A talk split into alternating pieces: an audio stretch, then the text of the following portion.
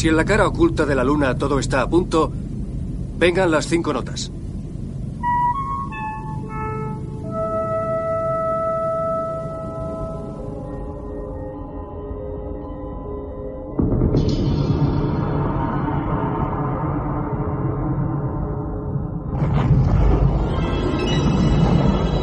Mira, mira.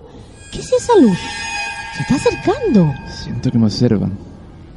¿Has sentido eso? He visto una sombra oscura atravesando la estancia. ¿Has oído eso? Ha sido como un susurro. Sí, viene del sótano.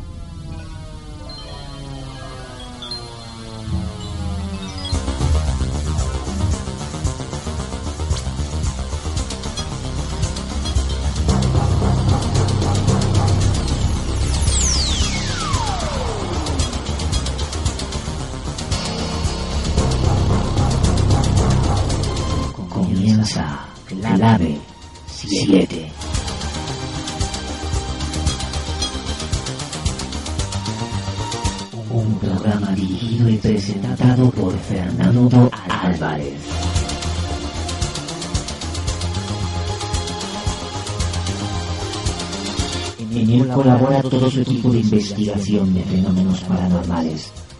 Clave 7.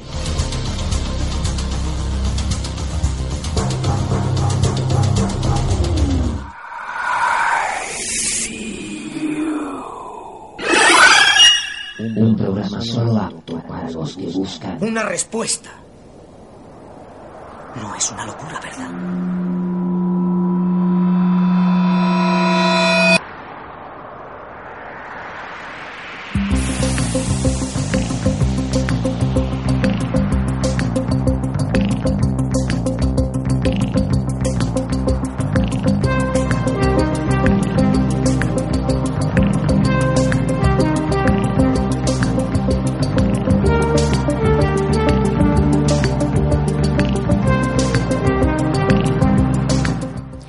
La vida da giros inesperados. De un segundo a otro nuestro destino puede ser otro. No vale la pena especular con el futuro, cuando ni siquiera sabemos si vamos a ver un mañana para nosotros.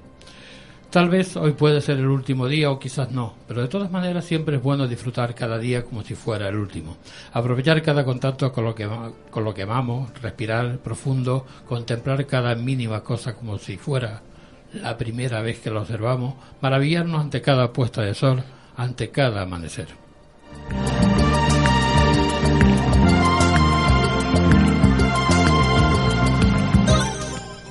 No quiero pe- pedir demasiado, pero hay cosas en la vida que son imprescindibles para el día a día, y tú has convertido en una de ellas. Fili Mateo, buenas noches, ¿qué tal?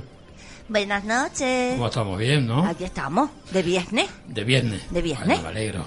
En los estudios me acompaña, como siempre, Carlos Soriano. Buenas noches, ¿qué tal? Muy buenas. Luismi, que, oh, qué alegría tenerte aquí después de tantos años. Buenas noches. El fenómeno paranormal de la noche soy yo. Seguro, seguro, porque el verte me dio una impresión que estoy, ya, estoy agonizando todavía. Y con esto lo digo todo ya. Luismi está mayor como para darle susto.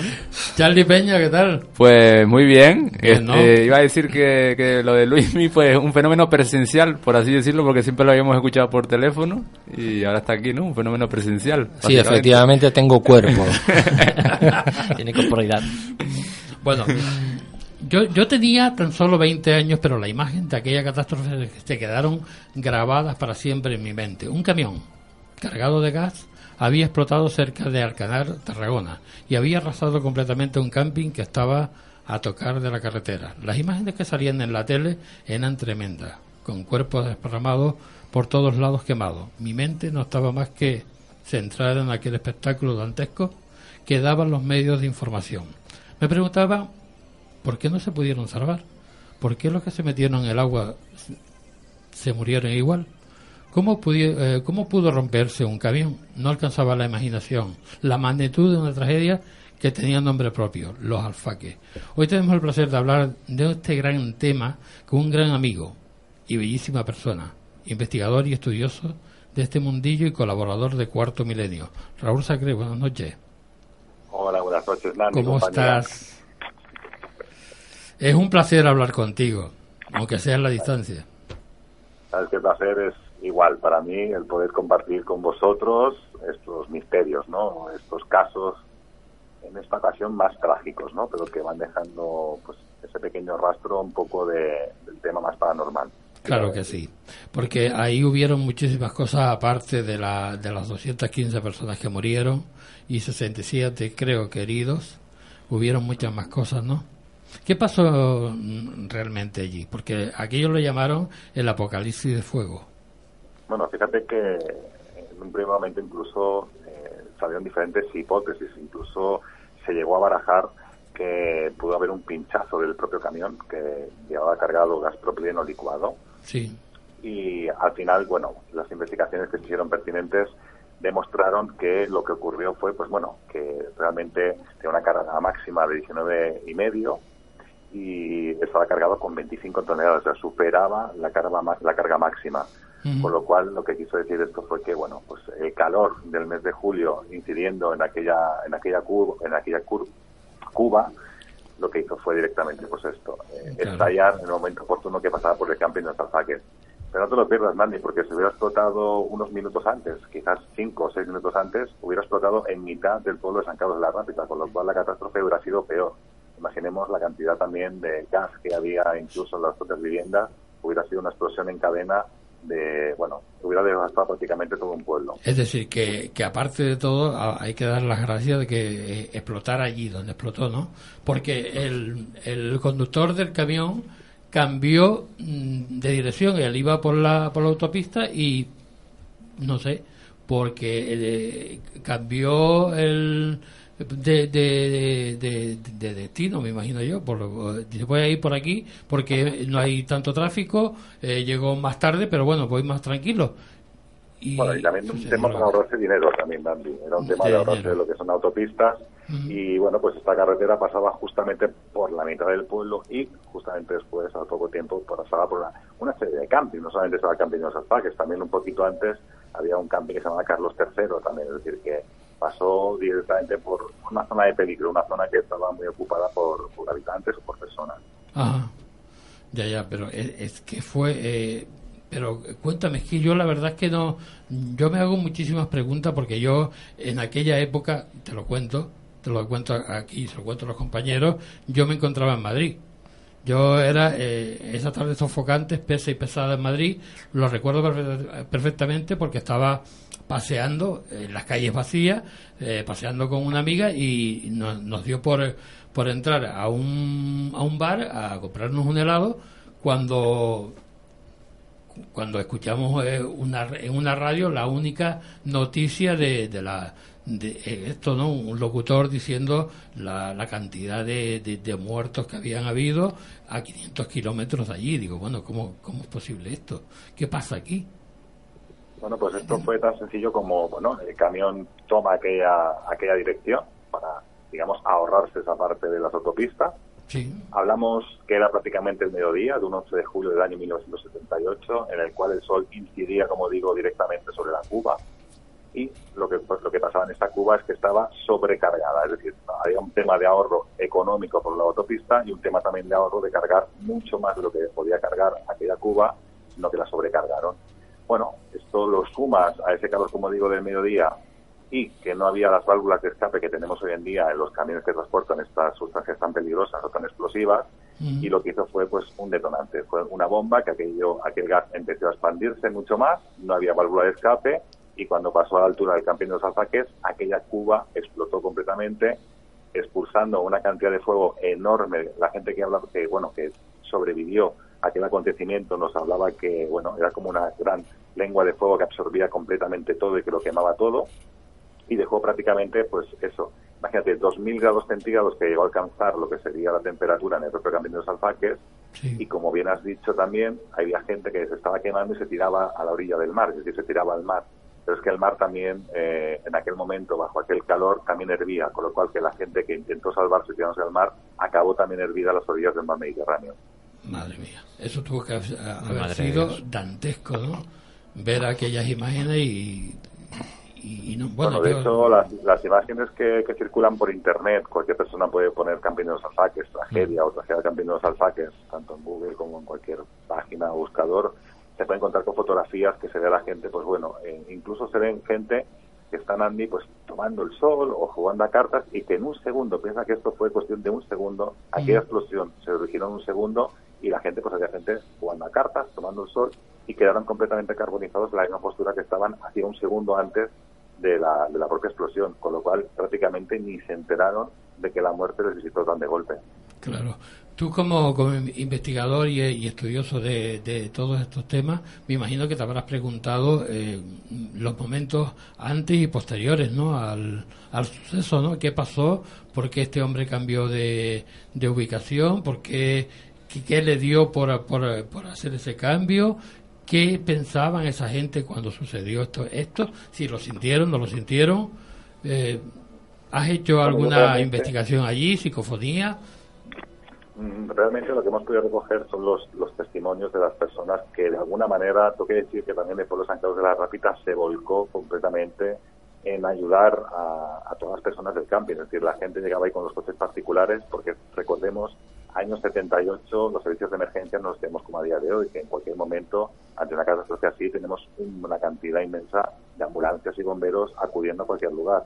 En aquella época, evidentemente, esto no lo teníamos tan a buena fe, digamos así y la gente del pueblo se volcó mucho con coches particulares y a buscar a esta gente y trasladarla a los hospitales más cercanos. Es decir, eh, la gente se encontró con un, bueno, imagínate, ¿no? Lo que estamos hablando de encontrarse a gente carbonizada, se encontró con un espectáculo dantesco, pero pese a todo ello, la gente de San Carlos de la Rápita, esos pobladores de aquella, de aquel, de aquel pueblo vecino, se mojaron y estuvieron, bueno, pues se remangaron con coches particulares llevando heridos de un sitio para otro.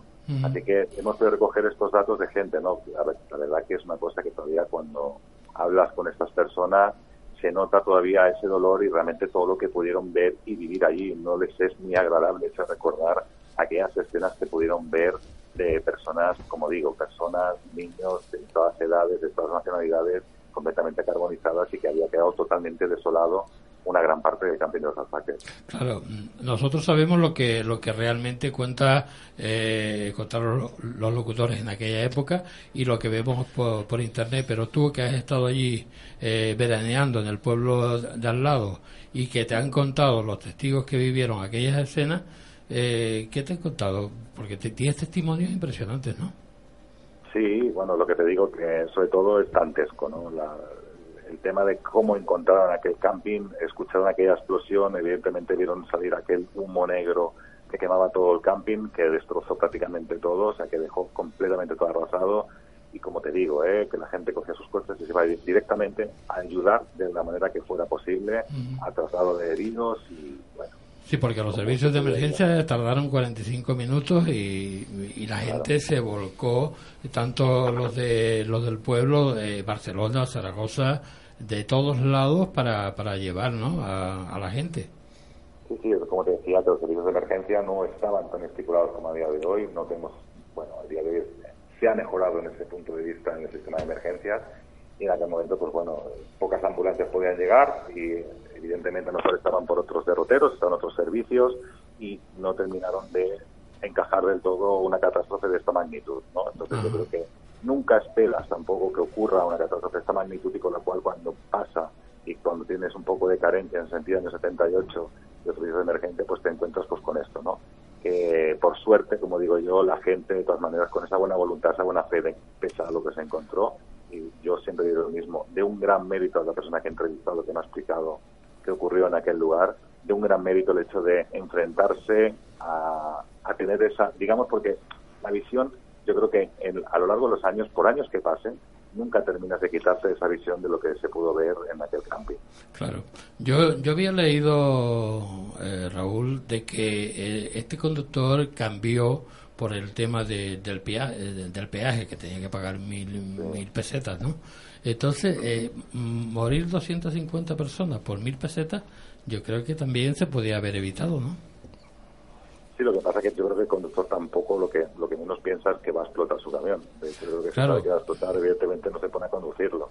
Yo creo que él, bueno, pues uno de tantos viajes, además era, eh, era un caminero experto, no experto, pero sí que tenía más viajes, Francisco Ibernón, y lo que sí que hizo, pues bueno, pues fue tomar ese camino, pues intentando ahorrarse ese dinero para poder llegar al mismo sitio, quizás con un poquito más de no tan rápido quizás en ese sentido, pero sí que es cierto que, bueno, pues tenía, yo creo que aquello, Nandi, como todo, pues tiene que ocurrir en cierto momento, la catástrofe tiene que suceder, ¿no? O yo creo que lo que está escrito está escrito y por mucho que quieras variarlo, eh, ocurre, ¿no? Yo creo que buscar culpables en este punto, yo creo que a lo mejor sería más quizás las, a, modo empresarial, ¿no? Mejor en petrol o la compañía que carga sobremanera, que carga además aquella cuba, que si no había cargado tanto hubiera tenido un espacio más para expandirse el gas y quizás a lo mejor no llegara a explotar.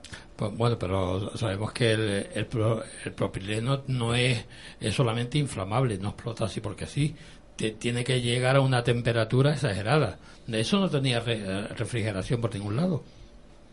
No tenía refrigeración, no tenía tampoco las válvulas de escape. Es como te digo, el, gas al incidir completamente en la calor empieza a expandirse, no quiere decir que explote desde dentro, empieza a expandirse mucho más junto con el calor. Evidentemente esa cuba está hasta los topes, al no tener válvula de seguridad que permita el escape del gas sobrante o el gas que, se, que tiene más, pues evidentemente aquello empieza a expandirse, a expandirse, a expandirse hasta que el momento que explota. el momento que explota ya cualquier chispazo incendia lo que es el propileno y arrasa por completo todo lo que todo lo que hay a su alrededor.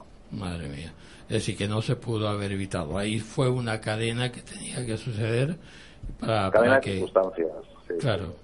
¿Y, ¿Y tú como investigador eh, has, has encontrado las coincidencias? en, conforme al accidente. al accidente. Porque me imagino que, claro, eh, estos camiones pasaban normalmente por allí constantemente, ¿no?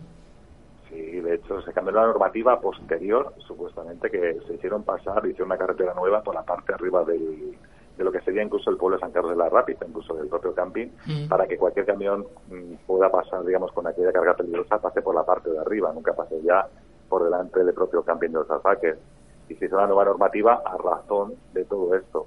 Evidentemente, no sé, quizás buscarle el si tiene el lado positivo, que es muy doloroso, ¿no? 200 y pico muertes es muy doloroso, pero la parte positiva es que bajo el criterio de ciertas catástrofes, pues parece ser que de alguna manera aprendemos y ponemos ciertos remedios. Ciertos remedios quiere decir no sobrecargar más las cubas o si se sobrecarga de alguna manera, tener aquellas válvulas de escape que se pudieron poner a partir de entonces y no simplemente cubas, las cuales, pues bueno, vas cargando, cargando, cargando y llega un momento que alguna puede llegar a explotar.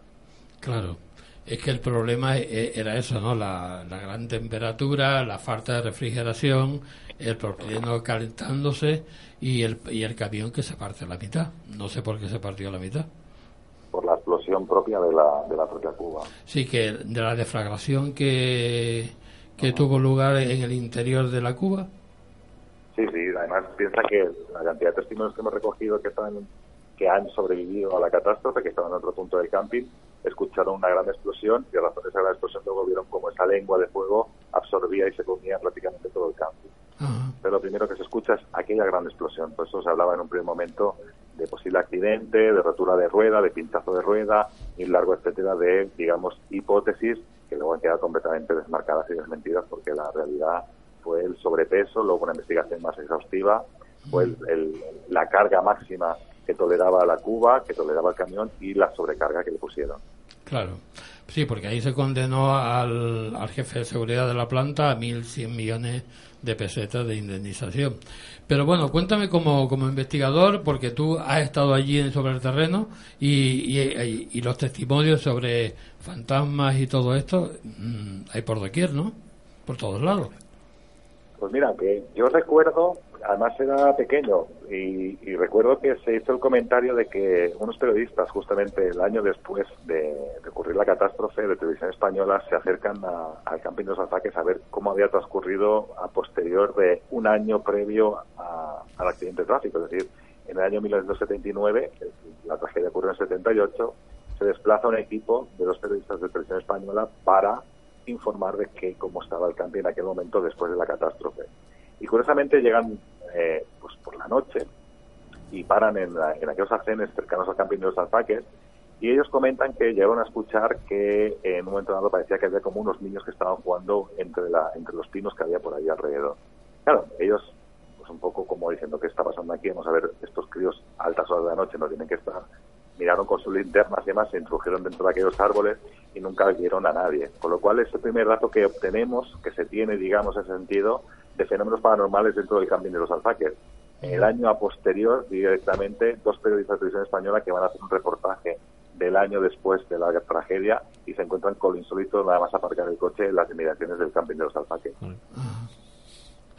No, no digo que, que suerte. eh. Eh, dentro de lo malo, por supuesto, pero eh, no siempre, el- supongo que lo sabes, el misterio es muy esquivo y no siempre uno tiene la oportunidad de, de- de captar eh, este tipo de cuestiones.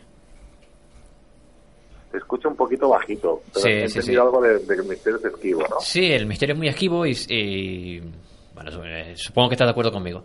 Y, hombre, llegar y poco menos que besar el santo, digamos que tuvieron suerte en ese sentido eh, estos eh, periodistas, aunque seguramente no iban buscando eso, por supuesto. Bueno, como dices, sí que es verdad que es muy esquivo el tema del misterio. De hecho, yo he transitado mucho el camping de los alfaques y como mucho puedo relatar un par de experiencias propias, es decir, que me han explicado muchísimas más. Hablamos del año 78, hablamos prácticamente de casi 40 años de supuestos fenómenos que están ocurriendo en el camping de los alfaques, después de la tragedia, evidentemente. Pero sí que es cierto que lo que es a orillas de la carretera hay mucha gente, es decir, eh, mucha gente comenta el hecho de poder ver o han visto apariciones, ¿no? apariciones incluso en plenos meses de invierno completamente vestidos de verano, es decir, con sus toallas, con sus bañadores y que no tienen una correspondencia con la realidad, es decir, porque además cuando estás en pleno invierno los alrededores del camping de los alfaques te das cuenta que hace un frío tremendo y por mucho que fueras alemán, inglés y que bueno, incluso esquimal, eh, pasas frío directamente como para poder estar en bañador. Y sí que es cierto que se recogen muchos datos a orillas, a orillas digamos, de la carretera, de aquel arcén. Pero sí que es cierto, como dices, que el misterio es muy esquivo. Yo siempre digo lo mismo. Hay mucha gente que veranea en aquel camping, además que son bastante asiduos y han tenido pocas experiencias o quizás ninguna. Es decir, no quiere decir que todo el mundo que esté pernoctando o que tenga una temporada en el camping de los alfaques tenga que tener alguna experiencia paranormal. Pero sí que es cierto que por norma general las personas que han vivido en el camping de los alfaques o han estado una temporada, algo por lo menos han podido sentir o notar dentro de ese camping. Bueno, tú has estado allí porque al mes siguiente estaba abierto ya el, el camping de nuevo, ¿no? Y tú te, te has, pesa- eh, te pegado allí temporada.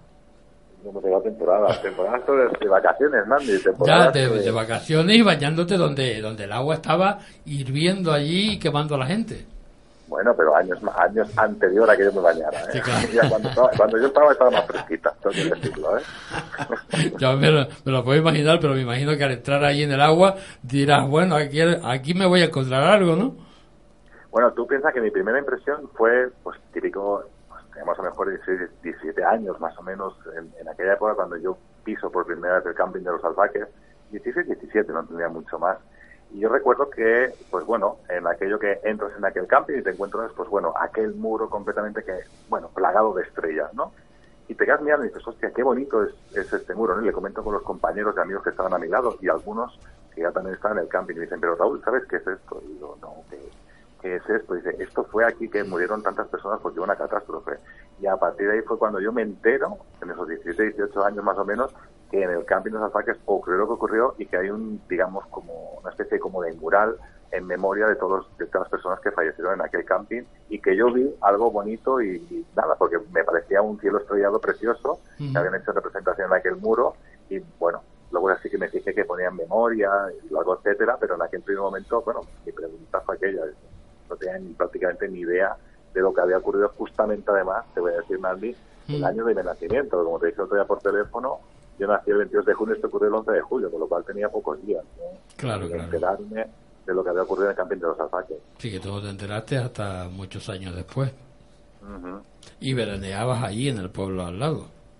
y, y eso, bueno, dio la, la oportunidad de que la gente, como te he dicho, empezara a pisar aquel camping de los alfaques, a conocer el interior, a conocer muchas familias que veranean durante muchos años seguidos en aquel camping, eh, dialogar con estas personas y encontrarse pues con aquellos misterios, ¿no? con aquellas experiencias que no, digamos, las catalogamos de paranormales. en Claro, sentido, ¿no? y- Esas apariciones, esas sensaciones, esa cantidad de, no sé, es como que la tragedia, ¿no? Como bien lo dice Javier Pérez Campos en su libro Ecos de la Tragedia, como aquel de aquella tragedia que todavía a día de hoy tiene que hacerse presente, ¿no? Yo me imagino, Raúl, que aunque aquello haya cambiado, el, eh, queda todavía esa, esa mm, leyenda negra que cuando entras allí siempre te, te, te recuerda toda esta historia, ¿no? Y dice, y empiezas a mirar a todos lados y dices, bueno, aquí ocurrió esto, puede volver a pasar otra vez y yo estoy aquí pisando donde murieron toda esta gente, ¿no? Bueno, volver a pasar, te digo que... No lo sé, puede ¿eh? ser. eh, Esperemos, esperemos que, no se, que no se repita, que no incida, que no ocurran estas cosas. Bueno, estas Pero cosas, sí tú que es sabes, que te viene a la mente. claro, por eso te digo que entrar eh, por la puerta y ya imagina, yo me imagino que la mente eh, te traslada a, a esa época, ¿no? Totalmente, además, bueno, una vez que yo pues te metes de lleno, ¿no? En ese sentido, en la en plena investigación, porque ya, claro, después de pisar, la gente te empieza a comentar esta serie de casos y de situaciones en las cuales han vivido, pues uno empieza a introducirse, ¿no? Como te he dicho, hablas con incluso con gente del propio pueblo del, de San Carlos de la Rápida, que también te comenta ciertas experiencias en carretera, Mm. de cómo actuaron ellos, y bueno, pues te estás encontrando con, con- te estás topando, digamos, con ese año 1978 cada vez que tú estás cruzando aquel camping de los alfaques, que recuerdas que es el camping de los alfaques y que aquella tragedia y que, como dices, ¿no? Yo me bañaba posterior en aquellas playas que en su día parece ser que fueron la, digamos, el nicho, la muerte de muchos de los usuarios del camping Claro. y la verdad que te viene toda la mente, ¿no? Siempre piensas que aquellas aguas, ¿no? De que te estás bañando tú, en, en algún momento recogieron la tragedia. Jo, eso tiene que ser horrible. Eh, cuando estuviste investigando para Cuarto Milenio con, con el amigo Pérez Campo, ¿cómo, cómo eh, recogiste muchísimos testimonios ¿no? de la gente del pueblo, ¿no? Mira, recogimos muchos testimonios. Yo tenía mucha Hasta gente, incluso de la Guardia. Civil también, ¿no? Sí, sí, yo tenía mucha gente conocida dentro del camping de los alfaques, que fue lo que yo pude aportar en, en gran masa, ¿no? En ese sentido. Y, y tenemos, mira, eh, yo creo que ha sido uno de los reportajes que se han hecho, tres reportajes dentro del cuarto milenio, que yo creo que es el único caso que se ha extrapolado a tres reportajes, es decir, en diferentes semanas durante tres reportajes. Y era por la cantidad de información que nos estaba llegando desde el camping de los alfaques, de los alrededores, de gente que había pasado o que en algún momento se había tropezado con lo insólito. Y se tuvieron que hacer tres reportajes de la cantidad de gente que salió, o sea, era brutal. Como dices tú, la Guardia Civil, eh, sí, en este caso además estuvimos entrevistando en la Casa Cuartel precisamente a estos guardias civiles, a uno en concreto, a la otra persona entró directamente en Milenio 3, en el programa de radio Milenio 3 de la cadena SER, de Jiménez, y recogimos, la, digamos, el, del compañero, en el cual pues relataba que en una vigilancia nocturna, eh, pues, bueno, controlando las costas, supongo que por el tema de las drogas, eh, ven pasear por la orilla de la playa a lo que parece ser una mujer y una niña. Ellos incluso definen como una madre o una hija, ¿no? En ese momento, pues claro, la Guardia Civil, evidentemente, bajo esa visión, pues se personan en la playa donde, digamos, la playa que están vigilando y tiene lugar aquella aquella visión y se encuentran que prácticamente allí no hay nadie, es decir, que aquello está totalmente desolado, que no hay nadie y que los alrededores no existe nadie. Con lo cual, bueno, evidentemente cuando llegan a la, a casa cuartel o llegan al cuartel, ellos notifican por qué se han movido, por qué han bajado hasta la playa, evidentemente ha habido un movimiento y eh, ellos, bueno, algunos compañeros dicen, bueno, estos son los fantasmas del camping y tal, porque también te digo que es conocido esto, la Guardia Civil. Estos son- son los, son los fantasmas que tal. Entonces, bueno, un poco así como medio mosqueados y tal, los mandos parece que se reúnen con estas personas y les dicen, eh, bueno, que si ellos piensan que son fantasmas, que tienen directamente, directamente tienen que ir al psicólogo de la Guardia Civil porque esto no es normal que crean en fantasmas. Entonces, bueno, uno de los guardias civiles en este caso lo que hace directamente es, ah, bueno, que me tratáis de que yo estoy loco, de lo que yo he visto y mi compañero ha visto no es cierto, pues lo que vamos a hacer directamente se puso en la búsqueda de denuncias que habían sobre el camping de los alfaques y curiosamente se encuentra con un montón de denuncias de personas que habían pasado por aquella carretera del camping de los alfaques, aquella Nacional 2, justamente que habían tenido una visión de lo que parecía ser algo extraño o insólito y que no solamente miedo en el cuerpo de lo que habían visto, sino que se acercaron hasta el cuartel de Guardia Civil a denunciar los hechos de que habían tenido una aparición delante de su coche o en el arcén de personas que parecían no físicas. Y de hecho, gracias a todo esto, gracias a esta Guardia Civil, mm, nos llega hasta nosotros prácticamente unas cuantas denuncias selladas y datadas por la Guardia Civil, donde personas normales de a pie están denunciando unos hechos, fenómenos paranormales en los arcenes del camping de los Alfaques. Joder, Increíble. madre mía. Y, y Raúl, últimamente tú has notado, has tenido alguna, o te ha llegado algo de- sobre, sobre que todavía están sucediendo cosas allí, porque según testi- eh, testimonios de alguien, dice que, que, a ver, la tragedia se repite una y otra vez como si la gente eh, estuviera encadenada eh, al, al lugar, ¿no? Sí, de hecho siguen llegando testimonios. ¿eh? Esto, sobre todo a nivel de carretera, es lo que más podría decir. Yo en, en el interior del camping, como te digo, hace muchos años evidentemente tenía muchos contactos, tenía muchas amistades que todavía siguen yendo allí. Sí que es cierto que alguna vez me comentan que alguna vez pasa algo raro incluso en el propio interior del camping, pero sí que es cierto que a nivel de carretera se siguen sucediendo esta serie de visiones. Visiones, como he dicho antes, ¿no? De aquellas personas que están completamente paradas, unas mirando hacia el mar, otras mirando hacia montaña, vestidos completamente de verano y que son completamente inmóviles. ¿No te, ¿No te dado por, por ir con un grupo de gente con medium, eh, hacer algo allí para ver que, no sé, mm, cómo lo... Bueno, fuimos con lo Paloma que- Navarrete. Sí, exacto. Paloma Navarrete. ¿Estuviste con ella? Estuvimos con ella en el camping de los Pues alfaques. cuéntame, sí, sí. pues cuéntame, chico, porque a ver, eh, tú sabes que con Paloma eh, tenemos un gran, un- una estrecha amistad y no he hablado últimamente con ella y me gustaría saberlo su opinión. Pues mira, con Paloma te digo, fue bueno una visita relámpago, como quien dijo, para acabar el libro de Ecos de la tragedia de Javier Pérez Campos. Quería la parte sensitiva dentro de, de este camping de los alfaques. Y mira, te voy a decir un dato muy curioso que nos pasó. Justamente bajamos por una rampa que hay justo enfrente a toda la carretera hay una discoteca y de golpe Paloma, Paloma nos dice, aquí hay gente que no tiene nada que ver con el camping y veo que se está ahogando.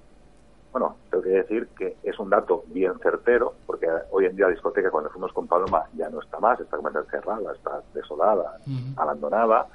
Y sí que es cierto que en la época de la ruta del bacalao, no sé si te acordarás, Nandy, años Sí. 90 o cosas así, Hombre, claro que me voy a acordar.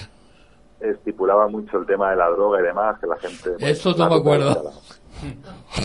Bueno, pues parece ser que mucha gente sí que es cierto que se veía esa discoteca, como tenía muy cerca el mar y la- las drogas lo que al parecer daban eran esos calentores o esos calores de golpe, lo que la gente hacía, la juventud lo hacía era tirarse directamente al agua y muchos de ellos aparecieron ahogados. Con lo cual Paloma estaba relatando algo que supuestamente había pasado y ya nos decía ella, piensa que esto no tiene nada que ver con el camping, pero ahí yo veo gente que se está ahogando, gente joven que se está ahogando. O sea que cuadra perfectamente con la explicación también de la propia eh, discoteca que había enfrente. Y bueno, ya metidos en el camping de los alfaques con Paloma, pues ella empezó a relatar lo que la gente en aquel momento parece que vivía, ¿no? Aquella sensación de ahogo, aquel olor a quemado, la gente que se quemaba y sobre todo pues aquellos niños del cubo, ¿no? Los famosos, eh, como de televisión española que he relatado antes, los periodistas, Sí. aquellos niños que parece que se aparecen y que están jugando entre los árboles, pues Sí. Paloma nos estaba relatando pues a estos niños, ¿no? Nos decía que estaban jugando y que estaban por ahí y que ellos no tenían conciencia de que realmente que estuvieran muertos. La explicación que nos daba a nosotros era de, es que el ser humano somos un poco raros, ¿no? Porque tenemos una, una cosa que se llama muerte, pero evidentemente a nuestros niños, a estos hijos, nunca le decimos qué es la muerte o lo que significa la muerte. Claro. Con lo cual, cuando les viene sobrevenida esa muerte, esos niños tampoco saben que están muertos, con lo cual ellos siguen aquí jugando y siguen estando en el propio camping, dando vueltas sin saber realmente que están en el otro lado, simplemente están jugando. Esta es la Ah. explicación que nos venía a dar eh, Paloma Navarrete a referencia de los niños. Te digo los niños porque además el reportaje de Cuarto Milenio se llamó eh, Los niños del cubo, porque además ahí en San Carlos eh, es muy conocido, por lo menos es muy conocido cuando pasas por aquella carretera, esos juguetes, esos, esos, esas risas de niños, esos juegos de niños, y se conocen como los nens del, els nens del Pobalet. El Pobalet en catalán, sobre todo ahí de San Carlos de la Rápita, significa el cubo, ¿no? Sí. Por eso hizo la traducción literal del reportaje de los niños del cubo que eran als nens del Pobalet en catalán. Increíble. Eh, que te iba, eh, te iba a contar, porque estaba, estaba leyendo aquí un, un- poco de, de lo que, de los testimonios de la, de la gente, y, y hay, hay un, un testimonio de una persona que hace un barrido con una cámara y ve a una, una silueta de una mujer de melena corta, con ropa no adecuada de la época, eh, que llevaba de la mano a un niño que para con una gorrita de la cabeza. ¿Sabes algo del testimonio este? No, ¿sabes qué pasa? Que sí que es cierto Son que muchos, de- muchos los testimonios, me imagino, ¿no? Sí, y además es que es lo que te digo, esto, esto de reproducciones de vídeo y cosas así, Claro. yo sé que después, eh, después del reportaje de Cuarto Milenio, pues imagínate, bueno, yo creo que hubo sobremanera o en masa visitas de investigadores o grupos de investigación a propio cambio de ataques, es decir, la tranquilidad que había tenido hasta el momento que salió en Cuarto Milenio era una y a partir del reportaje de Cuarto Milenio fue otro tipo de tranquilidad, ¿no? Claro, porque esto, esto fue milenio 3 y después cuarto milenio y, y después la, la avalancha de investigadores que fueron allí a ver si captaban alguna cosa, ¿no? Claro, entonces, si te soy sincero, lo que sí que he hecho mucho es guiarme en ese sentido de Paloma Navarrete o viendo los testimonios que hemos podido recoger, aquellos testimonios que pues en algún momento dado pues han tenido cierta experiencia. Digo, por ejemplo, la, la experiencia más que me puede llenar más, vamos a llamarlo de alguna manera, o que más llamó mi atención, fue la del famoso niño, de- el niño milagro, ¿no? Porque en- como en todas partes, en toda tragedia hay un milagro. En este caso eh, era un niño que le llamaron el niño del polo. Entonces es el niño que sobrevivió a esa tragedia. Y curiosamente, este niño, que ya es mayor, evidentemente, eh, nunca quería dar ningún tipo de eh, entrevista a ningún medio de comunicación.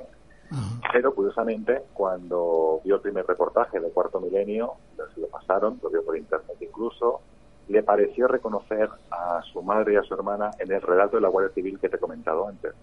Con lo cual se interesó mucho porque la madre y la hermana habían fallecido en aquel camping y se interesó mucho por saber qué pasaba o qué dejaba de pasar. Incluso visitamos el camping con él. Y bueno, ahí nos explicó pues que él era famoso por el niño del polo, porque la gente decía que se había salvado simplemente por ir a buscar un polo, Sí. pero en realidad era otra, no tenía nada que ver con ir a buscar un polo, simplemente lo que ocurrió fue que este niño se iba a navegar y se puso pues un chaleco salvavidas. Sí. El chaleco es de material de propileno. Si te fijas en las fotografías, te das cuenta que, pese a haber 2.000 grados centígrados, las botellas de agua, que son de plástico, que también es propileno, están completamente intactas. Y dices, ¿cómo es posible que con 2.000 grados centígrados las botellas de agua se mantengan intactas? Bueno, pues la explicación la da este niño del polo. En el momento que él se pone aquel chaleco salvavidas, según los científicos, hay una especie como de reacción química en la cual el propio propileno, digamos, que tiene en el cuerpo o las botellas de agua, hacen una reacción química que evade, digamos, ese propileno incendiado. Con lo cual, el niño del polo, cuando nos explica su experiencia, nos decía que él estaba completamente envuelto en fuego, pero que ni una sola llama llegó a tocarle. Ajá. Era simplemente por aquella reacción química de haberse puesto el chaleco salvavidas y que nunca, mejor dicho, en ese caso fue un chaleco salvavidas de verdad para él. Que digo, que alucinante, me parece incre- increíble. Raúl, que estamos sin palabras porque la verdad que es un caso como este, una tragedia no, como esta, no podemos eh, catalogarla de ninguna manera porque hay tanto, tantas cosas que, que se podían haber evitado, cosas que, que a lo mejor mm, o no tenía que pasar. Como, como bueno, estamos en, eh, en esto, tenía que pasar así y para que pusieran medio, para, para lo que sea, pero es una cosa que no podemos mm, juzgarla porque sucede y punto y ya está. Pero esto, el, el tema de las apariciones y estas cosas es lo que más no, no, a nosotros nos llena, ¿no? Porque eso, que se quede el tiempo parado en esa zona eh, y la gente siga a lo mejor reviviendo eh, la misma historia una y otra vez, es lo fastidiado, ¿no? Y es como que, pues, no sé, esa parte, ¿no? De, digamos, los que se fueron en aquel fatídico día, que era 11 de julio de 78, como que quieren rememorar un poco aquella tragedia, ¿no? Que sean recordados quizás de alguna manera, o quizás, como bien dice Paloma, como fue un momento tan rápido, ¿no? Algo tan traumático. En un segundo estás vivo, en un segundo ya no lo estás, estás completamente carbonizado, pues quizás a lo mejor la muerte pilló a todo el mundo por sorpresa y a lo mejor como dicen aquellos sensitivos o aquellos medios, ¿no? A lo mejor todavía siguen Mm. estando aquí simplemente por el hecho de que no asimilan ese concepto porque no tienen enfermedad, no estaban haciendo nada, prácticamente había gente en la playa, había gente, pues como dice, ¿no? Jugando a cartas o sentado directamente en una butaca y quedaron en la misma posición, con lo cual a lo mejor les sobrevino tan de repente aquel fallecimiento que no tienen dónde agarrarse o directamente de quedarse, digamos, anclados en, en aquel terreno o en aquel camping de los alpaques. Eh, hola Raúl, yo quería comentarte una cosita. Yo, hola, soy Charlie. Eh, quería comentarte eh, porque, claro, eh, escuchándote, siempre me he preguntado una cosa, eh, en lo que se refiere en, distintas teorías de la parapsicología. Eh, porque cuando tú vas a un lugar en donde supuestamente pues existe un- una especie de un halo de misterio en donde hay una impregnación, ¿no? Así se llama, impregnación. Eh, y bueno, eh, suceden dos cuestiones, ¿no? O eh, suceden fenómenos como por ejemplo como lo que estamos viviendo, lo que están bueno, lo que han comentado algunos testigos, como que una, una especie de película que se repite a través en, en el tiempo, ¿no? De un, como de una reminiscencia que, que quedó ahí, como de un eco. Y luego, pues nos topamos con personas como Paloma, por ejemplo, ¿no? Que sin, sin dar a cuenta, pues interactúa con esa causa y eh, como en un tiempo presente es, eh, es capaz de establecer una conversación con lo que fuera, con lo que hubiera ahí, ¿no? Entonces, claro, yo me yo pienso que con cuál nos quedamos, porque claro, pues son dos teorías ahí o se- que se pueden hilar, se pueden tener relación unas y otras. No sé qué piensan ustedes sobre eso. Mira, Paloma hace el comentario de que ella asume que eh, aquellas figuras que aparecen a los márgenes de la carretera en el arcén, completamente inmóviles, completamente con la cara negra, que no se distingue realmente quiénes son, eh, simplemente se ven que están vestidos de pues, ropa veraniega. Ella, ella asume que esto es una reminiscencia, como has dicho, un eco del pasado, una impregnación que queda ahí reflejada como una fotografía. Por lo cual, por eso no tienen ningún tipo de movimiento, no se mueven, simplemente pues unos miran hacia, hacia un lado y otros miran hacia otro. Y cuando tú pasas con el coche, ves a aquella serie de personajes a la orilla de lo que sería el arcén. Algo que queda como una fotografía impregnada en aquel lugar.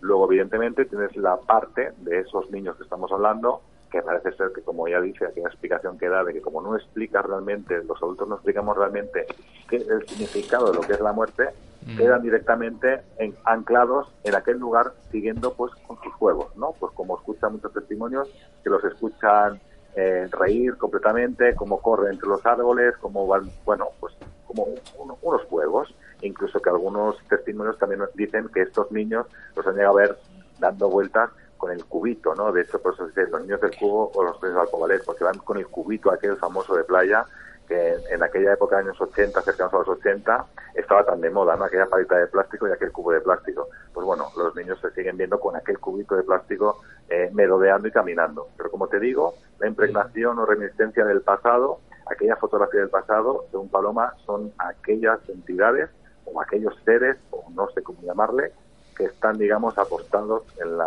en el arcén de la carretera. Bueno, Raúl, lo del, lo, lo del el cubito, yo no me acuerdo de eso, yo tenía 20 años. Yo no me acuerdo de eso, yo eh, yo no viví esa época. ¿Tú no has jugado con cubito, Randy? Yo no estaba con cubito. Yo, yo estaba en, eh, en Madrid en esa época viviendo otra historia. Bueno, Otra es que en Madrid no historia. puedes jugar mucho con cubitos. Estaba, ¿eh? ¿eh? No, no, no, ya te digo, eh, hacía demasiado calor y, y la verdad que la calle, las calles estaban vacías completamente. No había nadie. Aquello, aquello parecía un horno. Y, y, y no, y ya te digo que, que, que no, no, no sé cómo estaba en la calle, porque yo me estaba asando. Y, bueno, sería por la, la, la bueno, eh, la, la salidita que tenía de, de conocer a alguien, ¿no? Y entonces, pues mira, eh, eh, a 500 kilómetros suceder esto, ¿no? Que fue a las 2 de la tarde, precisamente, ¿no? Sí, a las 2.35 de la tarde. 2.35 de la tarde, pues imagínate, a esa hora cascando el sol, imagínate cómo estaba yo. Pues tú, tú imagínate en el camping, Así la gente que, de verano, a- con así el que de cubito nada. Tú imagínate la gente en el camping, Andy, a esa hora, 2.35 de la tarde, sobre todo gente pues de fuera, sobre todo extranjeros. esa que hora, se comían algunos haciendo de comer, otros bañándose y, y eso. Pues tú imagínate aquella lengua de fuego, aquellos camping gas por ahí dando vueltas, aquellas bombonas de butano que se usaban, que se usaban en aquel momento, explotando, aparte de que lo que pudo explotar de la, de la cuba del camión, explotaba también toda esa cantidad de bombonas de butano y de camping gas que había esparcidos por todos los campistas. Eso tuvo O sea, que haber una sido una- horrible. Una, una gran explosión en masa. Claro, claro. ¿Cuánto, ¿Cuántos metros cuadrados tiene el, el camping? Es grandísimo, ¿no? No sabía decirte ahora a día de hoy. Sé que está colindante con Carlos III, o que había antes que se llama Carlos III, que era colindante. Es el litoral de playa. No es muy grande, tengo que decir que no es muy grande. Yo, de hecho, este verano pasado, en el mes de agosto, estuve también una semanita, aunque nadie se altera, porque es mejor. Por la parte de propiedad no hace mucha gracia que yo esté por ahí dando vueltas, porque quieren, digamos, borrar un poco ¿no? aquella tragedia y continuar para adelante, cosa que también se entiende. Claro, porque, pero ya tú no haces preguntas sobre ello, ¿no? ¿El qué? Que ya cuando tú vas allí al, al camping ya no haces preguntas. No, no. Ya solamente vas a disfrutar y punto.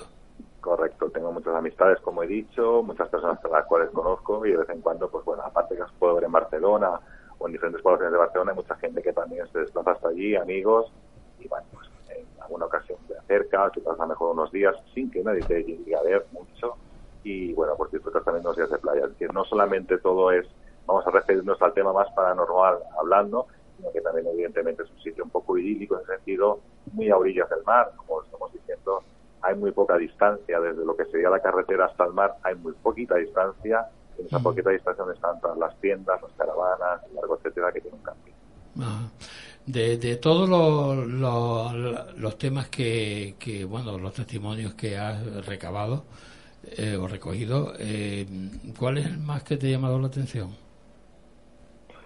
Como te he dicho, fue aquel, ¿no? Aquel, eh, sobre todo el- este, este niño del polo, ¿no? El niño del El polo niño que del polo. Pudo reconocer eh, aquellas dos siluetas y que se puso en contacto con, con Anabel Misterio para intentar averiguar qué pasaba y si podía él ver eh, esas dos siluetas como le pudo pasar a la Guardia Civil. Claro. Y curiosamente, pues bueno, la descripción que daba tanto piensa que la hermana incluso nunca nunca fue hallada, es decir, el cadáver nunca fue hallado, es decir, que no saben dónde puede estar enterrada, por desgracia. Y bueno, también volvemos a las mismas, ¿no? Los medios del año 78 eran diferentes, hacemos pruebas de ADN, en aquel momento simplemente se regían, muchas y hubo errores, no necesito que decirte, en repatriar cuerpos hubo errores, porque simplemente se guiaban un poco por fotografías de, la, de, de- de los dientes, es decir, si habías tenido la suerte de haber ido al dentista y tener una radiografía tuya, podían asegurar bien bien que eras tú, pero si no, no serían tampoco tan solamente fácil. Entonces yo creo que la persona que más me impresionó en ese sentido, porque eh, no es por menospreciar ni muchísimo menos a ningún testimonio, sí que es cierto que todos, pues cuando vas recogiendo, pues esta aparición, la otra, en la carretera, a orillas de la playa, en el interior del camping, fuera como fuera o como fuese, pero sí que es cierto que aquel testimonio de aquella persona que vive en primera, en primera persona esa tragedia que le rodea el fuego, la manera como te lo explica, aquella mirada, te digo yo que esa mirada es brutal, una mirada Mm. que difícil de escribirla. Lo que, lo que está clarísimo, Raúl, es que este, esta tragedia te persigue, aunque tú hayas nacido un par de días después. De, porque ya has hablado mucho, largo y tendido sobre, sobre el tema. Milenio 3, cuarto milenio, ahora en, aquí en este programa, en otros programas también vas a hablar, en la prensa escrita, es decir, que te persigue como, como no sé, como, como, no, no quiero decir la palabra.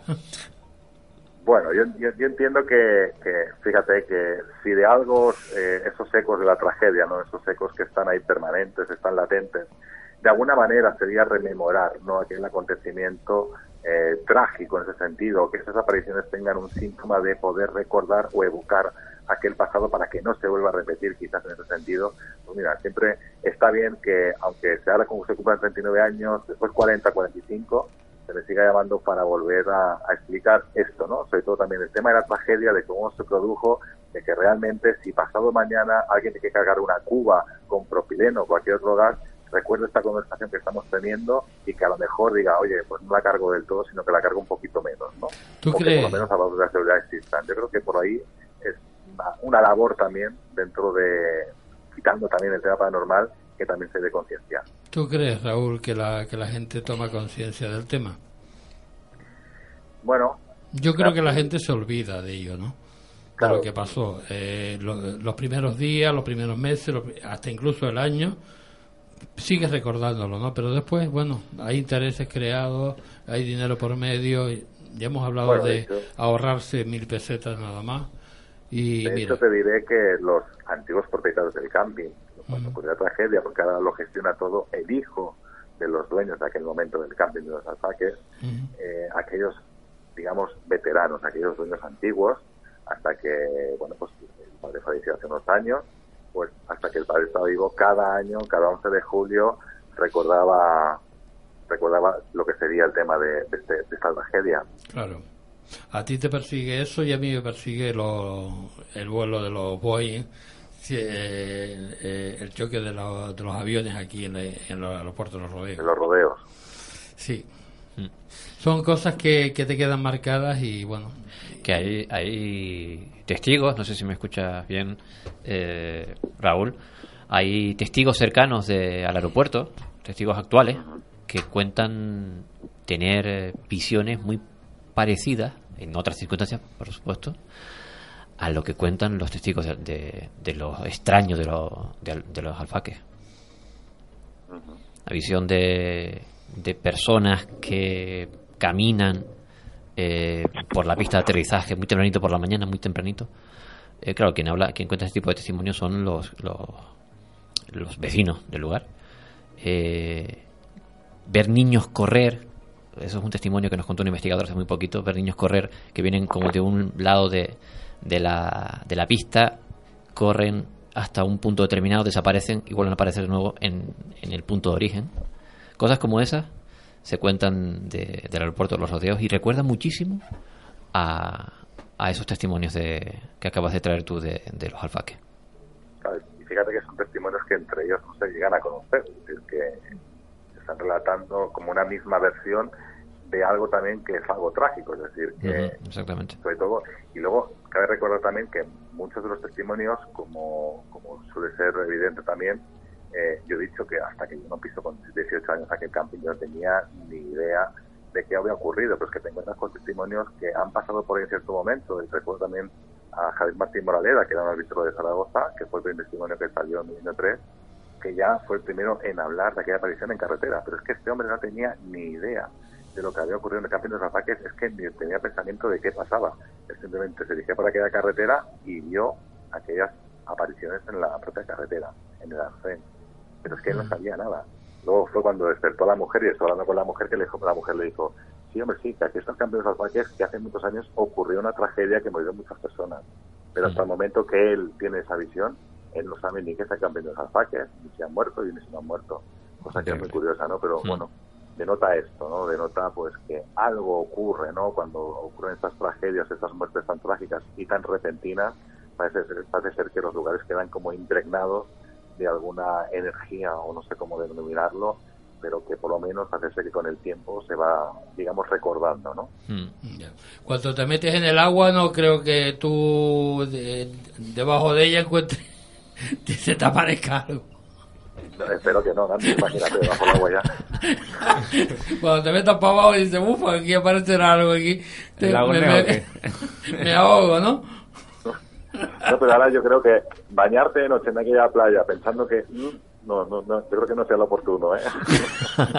Por eso te digo que yo, yo me lo pensaría cada vez que me meta en el agua. Digo, uff, aquí va- puede aparecer cualquier cosa y las patas mías me llegan a donde sea. No, pero decir, Nani, decir a la gente que puede visitar el camping de los alfaques que realmente se pueden relajar mucho y pasar unos días festivales geniales y la playa, como he dicho yo, a muy pocos metros. Es decir, tampoco que... A ver, sí que es cierto que ocurre esta, esta serie de fenómenos anómalos o esta serie de fenomenología, Sí. pero sí que es cierto que en la inmensa mayoría, pues, estás en un camping disfrutando. Es decir, y yo creo que incluso con el bullicio de la gente en muchas ocasiones, en el propio verano, a no ser que sea la noche, que te muevas por algún sitio más recóndito, ¿no? O lo que sea, pues eso tu bullicio mejor. Si hay algo paranormal, a lo mejor la achacas a algo más del vecino de enfrente que tienes en la tienda de campaña. Es decir, Claro que a lo mejor no, no te enteras Yo, tampoco yo creo que también me imagino que puede ser un reclamo turístico, ¿no? También todo esto atrae el misterio y mucha gente querrá acampar allí, pues precisamente con el morbo, ¿no? De encontrar algo o de ver algo. Bueno, yo sé, yo sé que en, invierno suele estar cerrado, suele estar cerrado y yo sé que ha habido gente que después de los reportajes en invierno ha intentado acampar en, aquel lugar o ha estado dando vueltas por allí. Claro, lo- lo que hablamos, ¿no? Que el, el- el fin que tenía a lo mejor no es del agrado de la propiedad del propio camping, ¿no? Pero al mismo tiempo sí que es cierto que en invierno nunca hay nadie y en ciertos momentos pues se han alquilado ciertas estancias para poder pasar ahí un par de noches para hacer las investigaciones pertinentes. Claro. Pero bueno, lo que hay que decir y, y bien claro es que allí se va a disfrutar, a pasarlo bien, que eso sucedió en, en el año 78 y que ya no, no va a pasar más. Y que, Bueno, que la gente... siempre- Siempre diré lo mismo, Randy, hay que tener la memoria de lo que ocurrió, pero al Sí. mismo tiempo, gracias a esa memoria también, intentar disfrutar lo que otros quizás por un breve traspiés no pudieron hacerlo. Bueno, son, son eh, golpes del destino, ¿no? No sé. Eh, que sucedió y punto, y ya está, y se acabó. Eh, fue un momento determinado, una línea de tiempo y se acabó, se rompió ahí. Para esas personas y ya está. Para los demás siguen. Y, y nada, y hay que disfrutar de- del camping y la próxima vez que vaya te pediré que me lleve. Madre mía, tengo que hacer ruta turística contigo, ¿eh? Claro que sí. Es que, es que que cada vez que voy ahí no me llevas a ningún lado. Porque no me dejas, porque siempre te quedas encerrado ahí en los, en los, en los certámenes. Bueno, tú sabes que me secuestran. tú lo sabes, así que, que no tengo tiempo que tengo que esconderme para poder eh, eh, salir a un lado, salir a otro, pero bueno, mm, a ver si lo hacemos algún día. Claro que sí. Hay Vale. viaje pendiente a Montserrat y al Campo de San Saques, ningún Sí, problema. así es. Raúl, te, te agradezco muchísimo que nos hayas contado este testimonio y la verdad que, que, te- que estoy de- muy emocionado de, haber, de hablar contigo. Estoy muy contento de que me contaras esta historia porque la verdad que mm, a mí me tenía, desde aquella época, tenía algunas preguntas porque claro, yo estaba en Madrid y yo escuchaba cosas, pero bueno, mm, no, no sabía realmente qué es lo que pasaba, ¿no? Entonces, claro, eh, contado por ti, que vivías prácticamente ahí al lado y que lo has investigado, pues más, más emocionante todavía. Pues muchísimas gracias, Raúl. Muchas gracias a Ha sido un. Os placer. mando un enorme abrazo a, a todas las islas. Gracias. ¿Cuándo vienes para acá? A ver si me escapo, como yo también me tienen secuestrado por aquí, por la Barcelona. Venga, que tú tienes Pero a más ver si me tiempo. escapo, a ver si me escapo. Venga, Raúl, un abrazo muy grande y muchas gracias. un abrazo y muchas gracias a vosotros. Un abrazo. Venga, de corazón, gracias. Adiós. Hasta luego. Bueno, hacemos un descanso para publicidad y enseguida estamos con ustedes.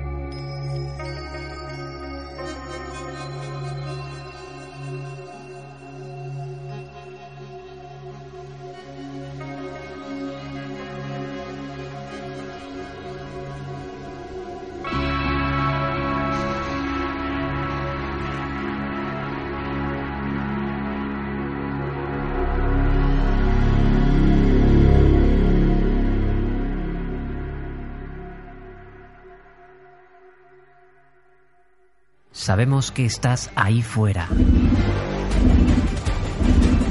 ¿Quieres establecer contacto? ¡Decid algo, muchachos! Grupo de pulsos móviles parcialmente polarizados modulados en amplitud. Clave 7 radio arroba hotmail.es. Escríbenos a nuestro correo. En sintonía, los sistemas funcionan. Tenemos señal completa. ¿Cuál es la frecuencia? Búscanos en Facebook, Twitter o Google Plus. Envíanos tus comentarios. Fuente confirmada. Y no está aquí al lado precisamente. ¿Posición? Clave 7 radio.blogspot.com. Habla con nosotros. Te esperamos en nuestro chat. Escuchad. Más allá de lo que se sabe, existe un mundo inexplorado de sombras y de fantasmas. Todos los viernes, Clave 7 te invita a conocer ese mundo. De 10 a 12 de la noche, adéntrate en el más profundo misterio. Clave 7. solo en Radio Geneto. Algo no va bien en esta casa. No son imaginaciones mías, puedo sentirlo. Es como una enfermedad. Clave 7 investiga. ¿Crees que la casa está encantada? Si este es tu caso, contacta con nosotros. No es que lo crea, estoy segura. Escríbenos a redacción clave7 arroba hotmail.com. Las cosas se mueven solas ahí dentro. Por la noche cuando voy a la cocina a buscar algo de beber, siento unos ojos que me miran. Trataremos tu caso con seriedad y discreción. Ah, ya no puedo quedarme ahí dentro sola. Intentaremos darte respuestas. Dios mío, está lleno de estrellas. Clave 7. Transmitiendo hacia el cosmos.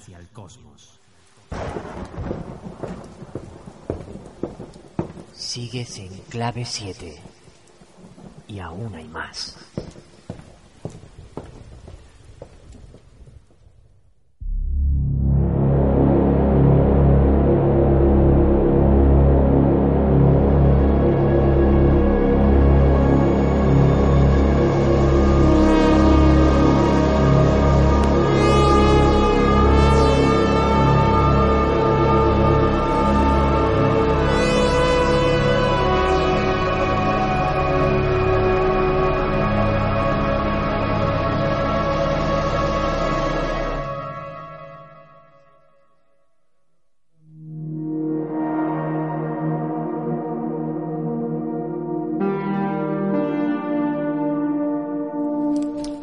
Después de estos minutos de descanso, continuamos en Radio Geneta en la 107.5 de la FM.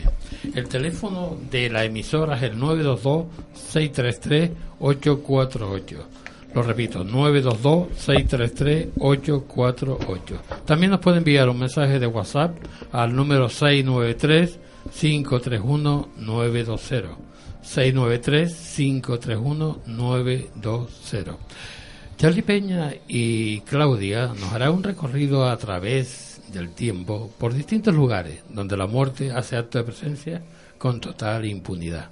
Exactamente. Hay sitios que están, bueno, lugares que están marcados por cierto halo de misterio y donde la muerte siempre siempre ha estado ahí, ¿no? Siempre ha estado ahí como como una especie de mm, de sombra y algo que queda ahí permanente, ¿no? Y que, y que a, lo largo de la historia, eh, pues han ido sucediendo hechos en los que parece ser que, que, vamos, que lugares que al final quedan estigmatizados y que al final la gente dice que están, mal, que están malditos, ¿no?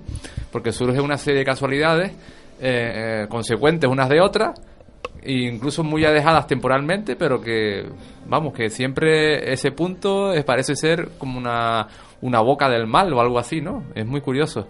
Y bueno, eh, hemos preparado una pequeña ruta de algunas casas, algunos inmuebles muy importantes y muy conocidos en, en, en España, en este país. Y bueno, empezaríamos con el Cortijo Jurado, se llama así, esto sería en Málaga.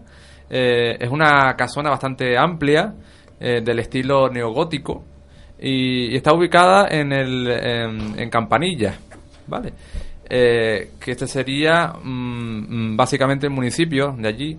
Eh, la casa, pues, según dicen muchos, y muchos investigadores lo corroboran así, es que es la casa más encantada de toda España, la más famosa y, y la, la, más encantada. Y muy de sí. moda que estuvo en cierta época. Muy de moda, sí.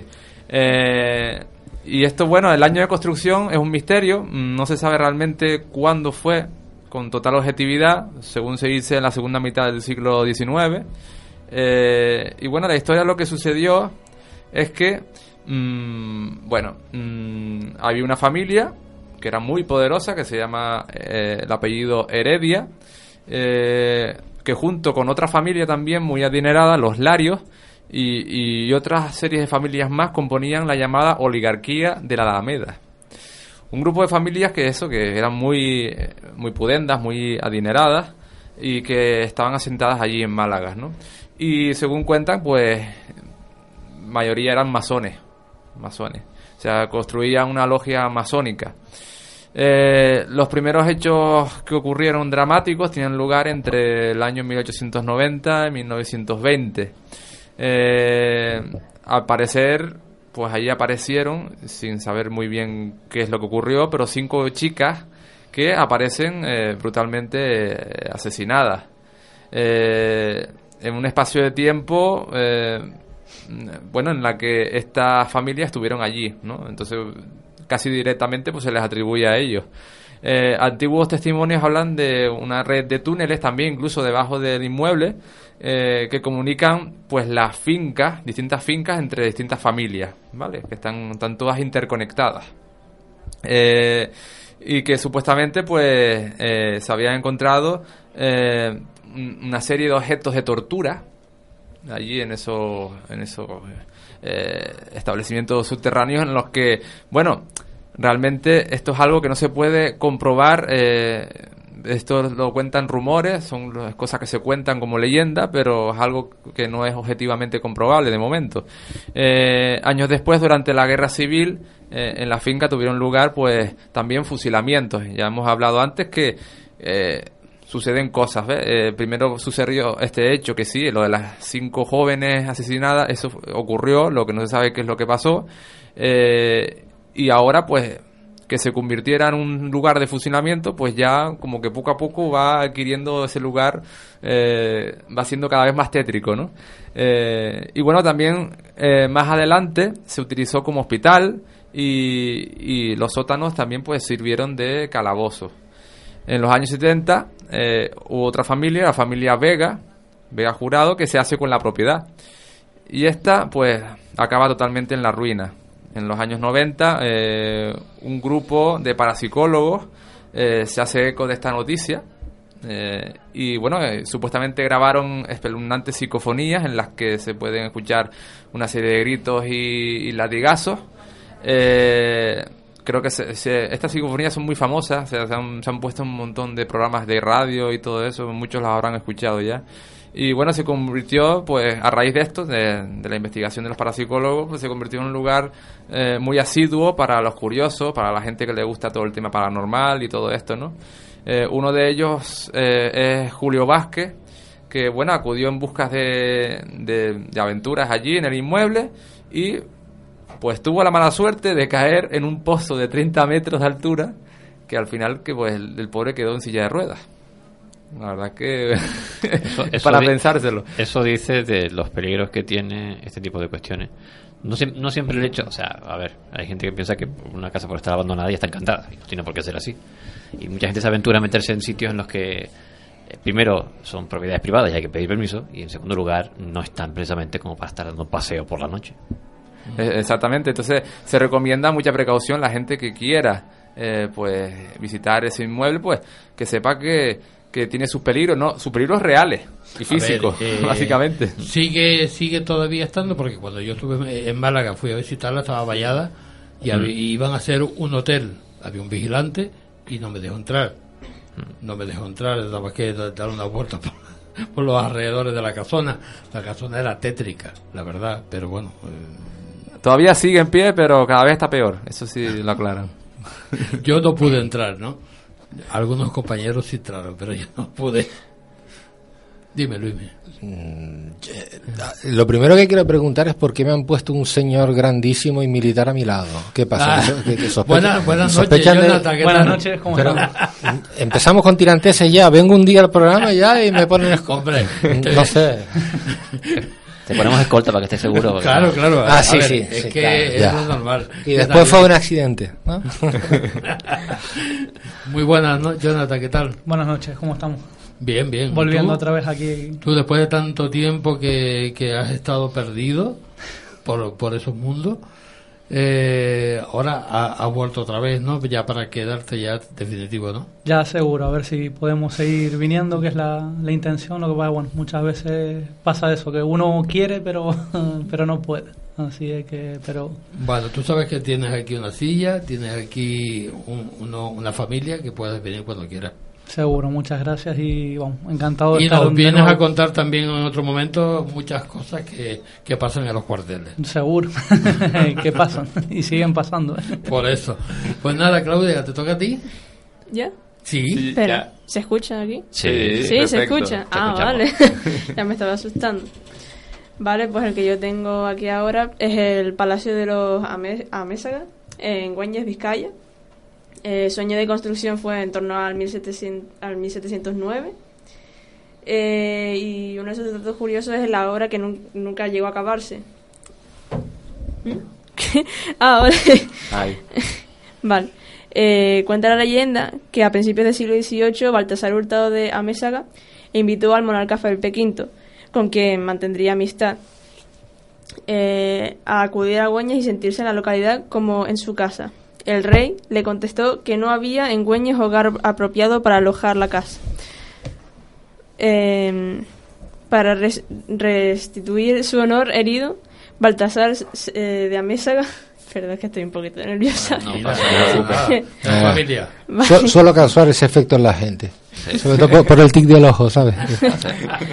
Vale, pues encargó en torno a 1709 a uno de los mejores arquitectos de la época, Martín de Saldúa, la construcción de un im- imponente palacio. Ante- antes de la conclusión del mismo, Amésaga murió en Flandes y las obras se paralizaron. Llegadas a este punto surgen otras leyendas. Una de ellas afirma que uno de los hijos de Amésaga su- eh, murió a causa de una enfermedad contagiosa. Tras su muerte, sus ropas fueron regaladas a- al hijo de una, de una familia vecina, quien pronto enfermó y acabó también muriendo. Su madre destrozada acabó por perder la cabeza y los gritos y lamentos se sucedieron, incluso tras la muerte de esta. Pasaron los años y los hijos de la familia Amésaga quisieron continuar la labor de su padre. Uno tras otro fueron muriendo conforme re- retomaban las obras sin que, sin que pudiese dar término al proyecto de su padre. Había nacido la leyenda del Palacio de las Brujas.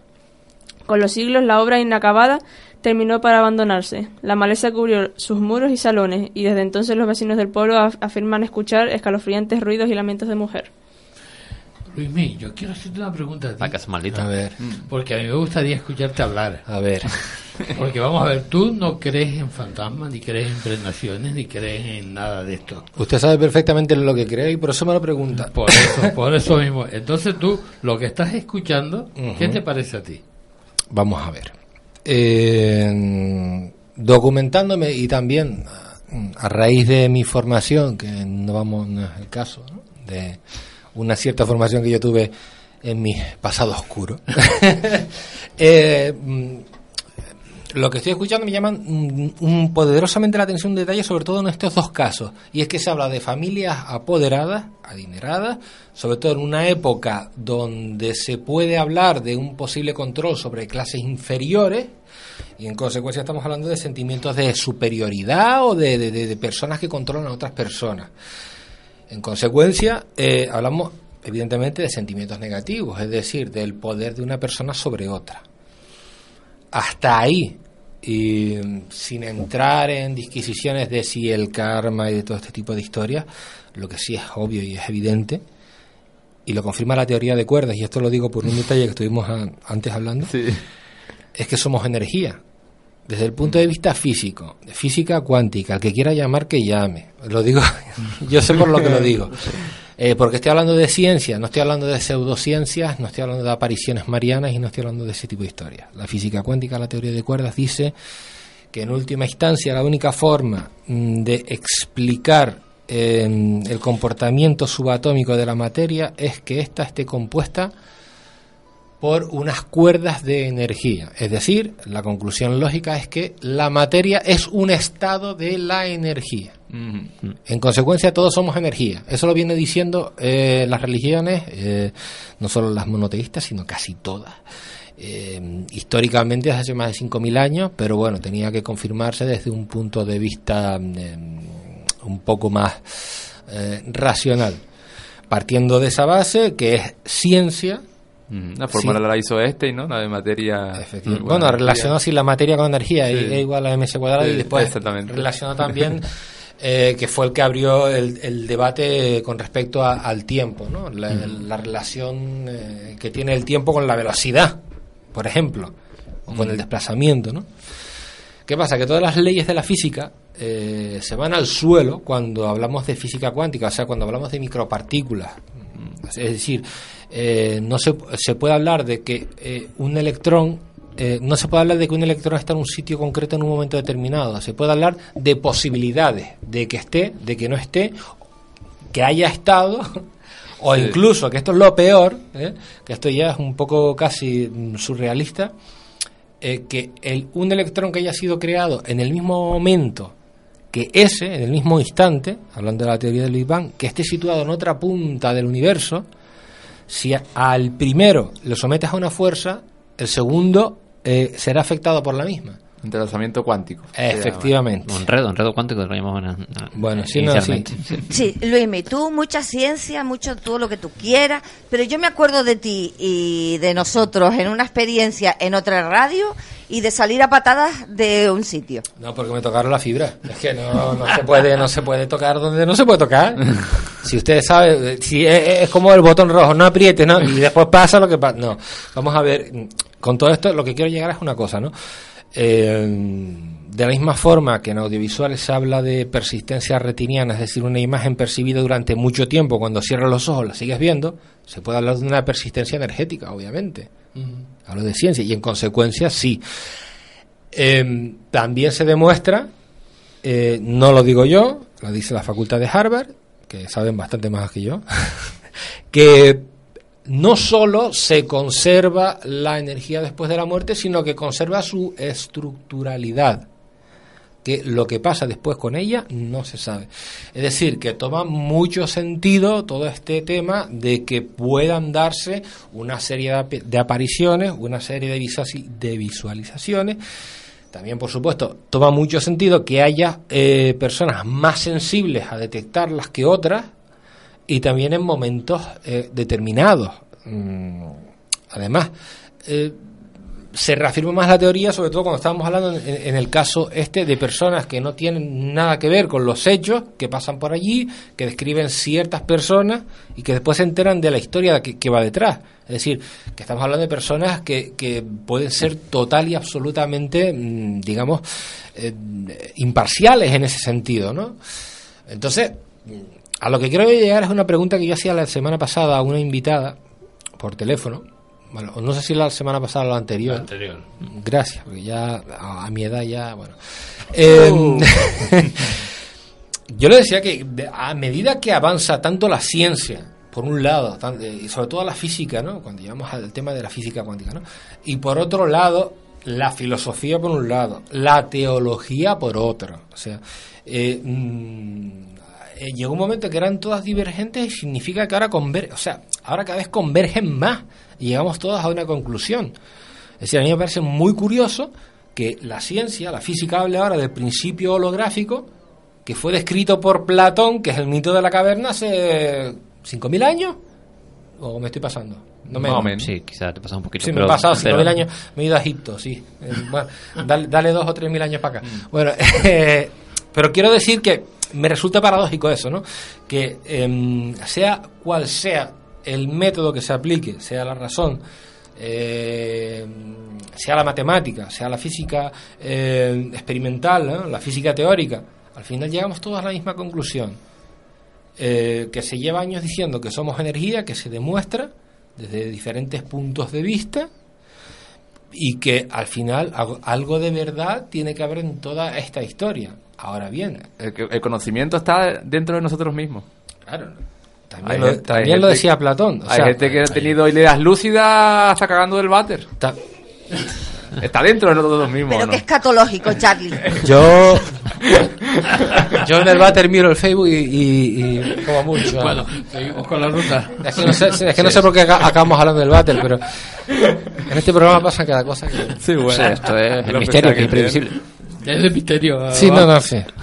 Bueno, ahora seguimos, cogemos otra vez el avión que ha hecho escala y se ha perdido un poquito, pero bueno, ahora ha cogido rumbo otra vez y estamos en el Palacio de Linares, en Madrid. Vaya. En el eh, gran Palacio Ese- de Linares. ese que no conoce nadie. Dentro del mundo misterio ese sitio no lo conoce. Pero es que hay un oscuro secreto que guarda ese palacio. Ah. Oscuro. Oscuro, muy oscuro. Sí, pues según la leyenda, eh, hay un señor que se llama José de Murga y, y Reloy también, hay otro señor que, que eh, Reloy es marqués de, de- es el marqués de Palacio de Linares y bueno, se encontraba de paseo cuando se, se topó con una mujer que se llama Raimunda eh, y que es hija de una cigarrera de allí, de un barrio de por allí cerca. Y entonces surgió como el, fle- el flechazo, ¿no? O sea, los dos se enamoraron perdidamente. Cuando José, eh, José, José. le hizo saber a su padre sus intenciones, Ya hay confianza ya. eh, el tipo se horrorizó mucho. Y, y bueno, prohibió terminantemente el romance con, con Raimunda, ¿no? Y entonces, claro, eh, para un poquito separarlo, pues este señor coge y, y envía a su hijo a Londres. Al final acabó volviendo otra vez a Madrid, a, a otra vez a por su enamorada, por supuesto. Y bueno, eh, el motivo em, eh, es que el padre de, de José había tenido un romance hace ya varios años con una cigarrera que había sido Ruto, que así había nacido Raimunda, o sea que Raimunda era su hermana. Espera, espera, espera, espera. Era la, la hermana, evidentemente la hermana de su hijo. Vale. Me, me- he perdido. ¿Estamos en Sálvame o...? Sí, sí. Me, me suena a, a la... Suena un poco, ¿no? A telenovela, Eh, exactamente, Raimunda era su hermana. Entonces, cosas de ca- casualidades de la vida, el azar, lo que sea, pues eh, hizo que estos dos se, se conocieran y se enamoraran, que no es la primera vez que ocurre. Y esto hay una, hay una teoría eh, muy curiosa porque es que eso lo vi yo en un documental, un documental que iba sobre el tema del incesto. Es muy curioso, porque ha, ha habido un montón de casos, pero la mayoría de los casos es cuando eh, de repente mm, eh, no sabes que tienes un hermano y lo descubres. O sea, no es cuando te has criado con él, ¿sabes? Co- Sino, si- sino que de repente lo conoces, la conoces y surge como una especie de atracción que no sé si es algo que incluso lo puedes... Tiene un motivo de- biológico. Sí, un motivo biológico. o sea, Tiene un motivo una biológico. confusión. Vamos a ver. eh, Dios, necesito más tiempo libre. O sea, necesito ocupar mi mente en algo. Leo demasiado. O sea, qué horror, qué, qué vida más. Bueno, después hablamos de esto. El caso es No- que. no bueno, hables de váter, ¿eh? No, no, quiero decir, a ver. eh, todo el mundo sabe que las proteínas están formadas por aminoácidos. ¿vale? Toma ya. Son 50 aminoácidos por proteína. Bueno, lo que quiero decir, esto tiene que ver mucho con el trasplante de órganos y con el rechazo. Es decir, las proteínas son muy, muy, muy eh, em, personales. Vale, no hay nada más personal que eso. Eh, lo digo rápido para acabar, mm, para, para con- conceptualizar un poco lo que, lo que estás comentando. Sí. Pues sí, tiene cierto sentido, sobre todo cuando se han criado y no saben que son hermanos, porque no existe, digamos, ese vínculo eh, filial, ese vínculo de, de do- donde se han criado juntos y obviamente, pues claro, mm, eh, pues son personas realmente desconocidas, pero sí se da el caso en que eh, en muchas ocasiones eh, esos aminoácidos y mm, se ordenan de una forma evidentemente estamos hechos para mejorar la especie desde el punto de vista reproductivo y- por eso tenemos, digamos, una consecución de aminoácidos que a su vez generan unas feromonas, es decir, un sistema de llave, es como una especie de llave. Y por eso le, nombre- le ponen el nombre de Raimunda. No, no, no, quiero, quiero decir, quiero decir que, que si esa llave es, es muy... eh, que- cabe dentro de los parámetros de la lógica que esa llave coincida... Cállate, digamos- Fernando Raimundo. pero ¿por qué me habla esta mujer y además me grita? Yo Vengo un día... yo bueno, da igual. de escuchar. no, no lo entiendo. Bueno, el, el caso es que, es que además se me, se me va el, el concepto. Lo que quiero decir es que eh, estos aminoácidos forman una, una especie de llave. Y, y es lógico y pensar que si vienen de, de una misma raíz genética, hayan formado unas llaves similares o parecidas, o incluso complementarias, por el tema de los genes dominantes y recesivos. Es decir, la primera atracción que se produce en una persona es a través de las feromonas, que entran a través de la nariz por la pituitaria, no por el olor. El olor a sobaco no es atractivo. Cuidado, estoy hablando de otra historia.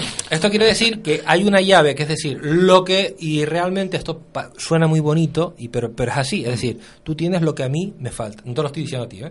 Digo, Sí. que- quiero decir, tú tienes lo que me complementa. Es que lo tengo delante y esto se presta confusión. Tú tienes Hay- lo que a mí me hay complementa. como dos metros de mesa de aquí a allá. No, te- No, pero por si acaso. Estamos entrelazados, prácticamente. Que, corre el aire.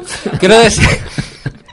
a ver si me explico ya una vez. Quiero decir que este sistema de llave realmente eh, es el primer, eh, digamos, vínculo que se da cuando deja a una persona y dice, oye, pues algo tiene que no sé qué será.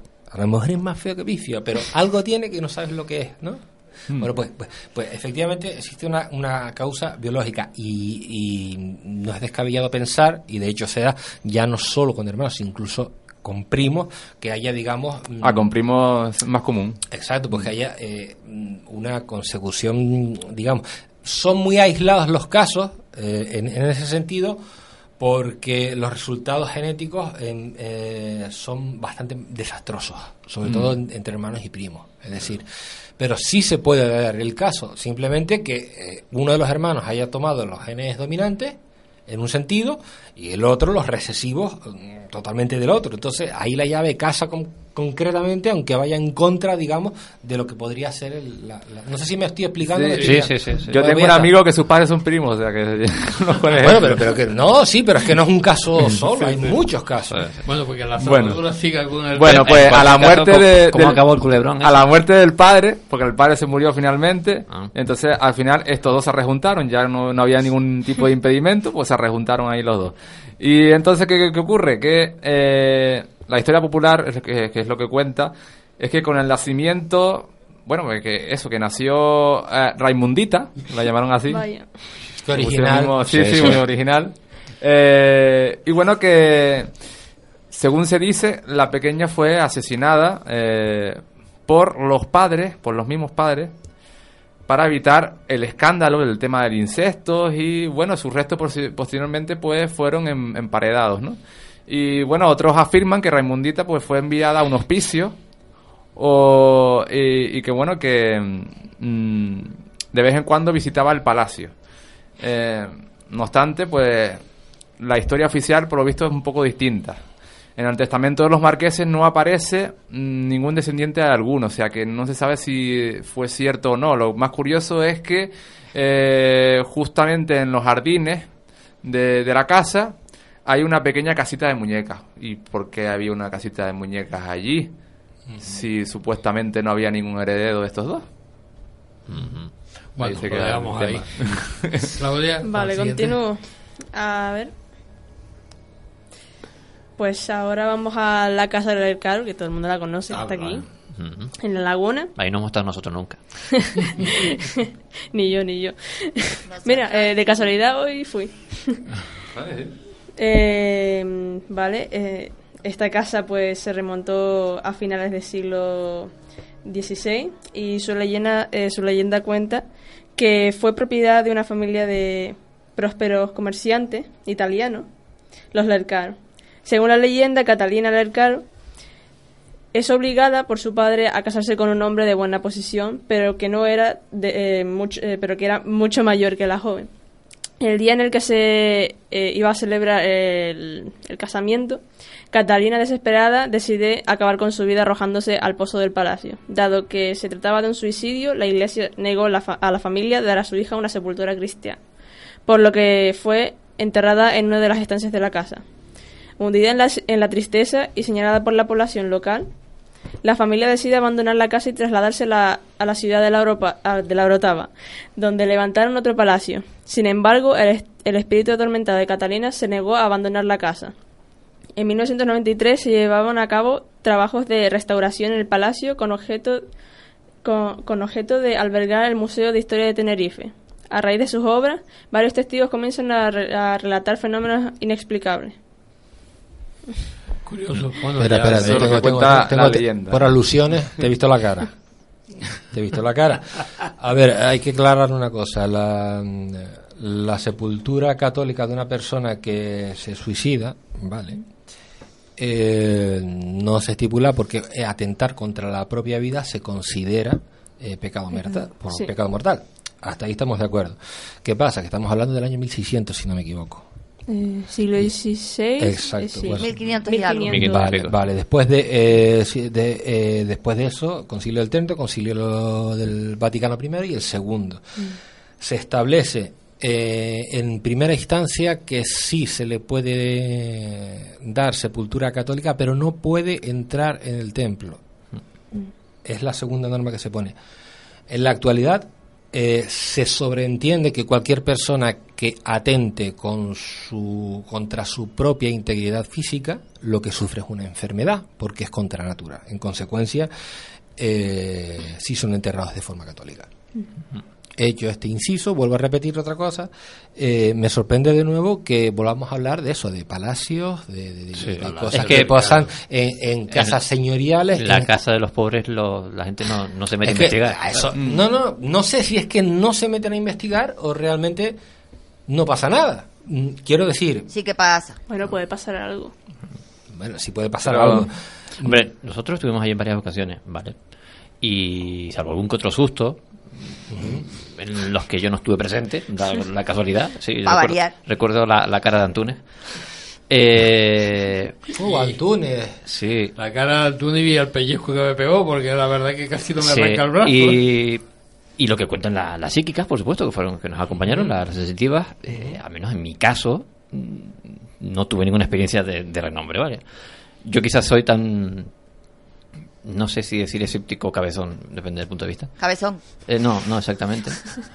Pero bueno, en cualquier caso, se- sea como sea, eh, eh, el- la historia del Caro ha sido muy, muy, muy bien inves- investigada.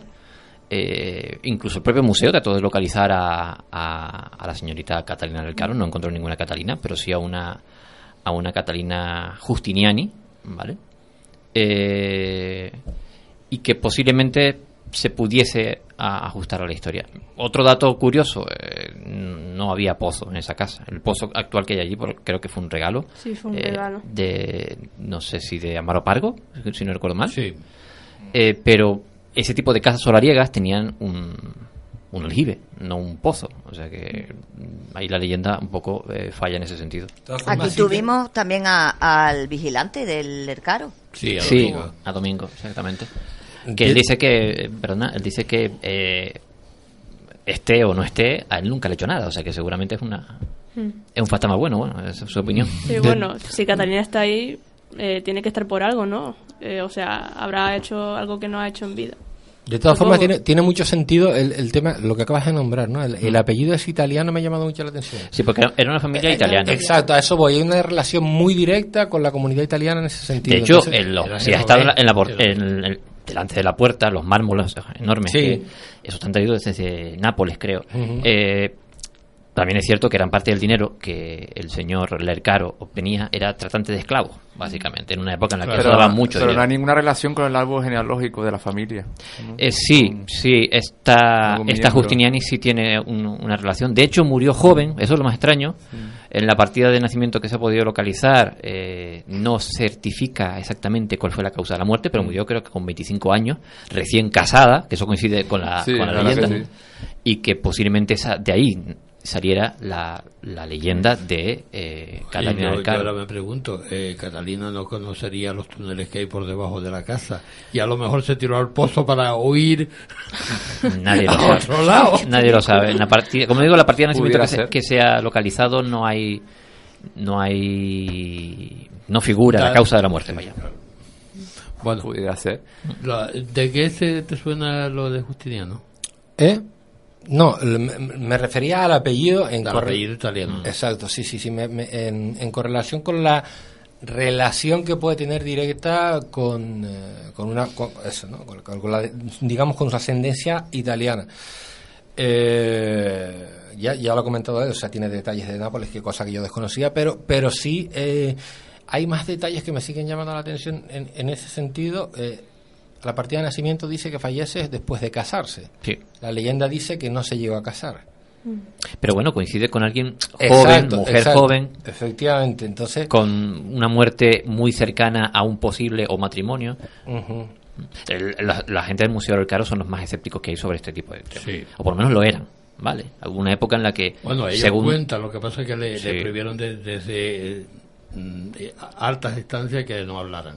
Aunque yo recuerdo este documental en la televisión en el que la directora dijo que no, eso nunca había ocurrido, pero bueno, también es cierto que hubo una época en la que hubo un cierto cierre de puertas, sin embargo ahora se celebran todos los miércoles, creo que allí una noche de cuentacuentos, de, de misterio y no sé qué. y todo eso. Con lo cual les ha venido muy bien últimamente para el turismo las historias de fantasmas y todo eso. al mundo. No, bueno, es, obvio y es evidente. Vamos a ver una cosa. O sea, a mí, eh, es- esa es la doble moral que, que me, me toca un poco a mí, la moral, valga la redundancia. Y es que en muchas ocasiones a todo este tipo de casos y de cuestiones, eh, bueno, estamos hablando de conjeturas, de locuras, la ciencia no puede demostrar nada.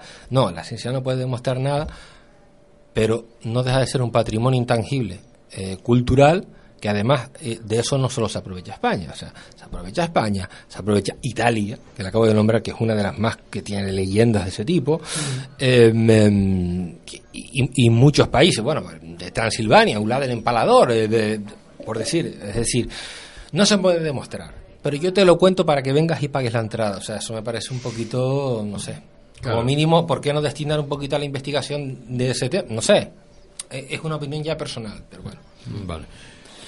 Bueno, pues seguimos con eh, lugares Ahora extraños. cogemos barco, cogemos avión. Eh, cogemos el avión, el avioncito que llegamos más rápido. Y, y bueno, nos iríamos al sanatorio de Alfaguara, esto es en Granada, ¿vale? Y aquí pues hay un personaje clave que se llama Doña Berta Mileni, es alemana, y fue la que construyó este inmueble, ¿no? Eh, y ella es pues filántropa, feminista, muy refinada y vinculada a la alta burguesía de la época, ¿no? Eh, esto fue inaugurado en 1923 eh, y el complejo pues tiene un- unas dos plantas.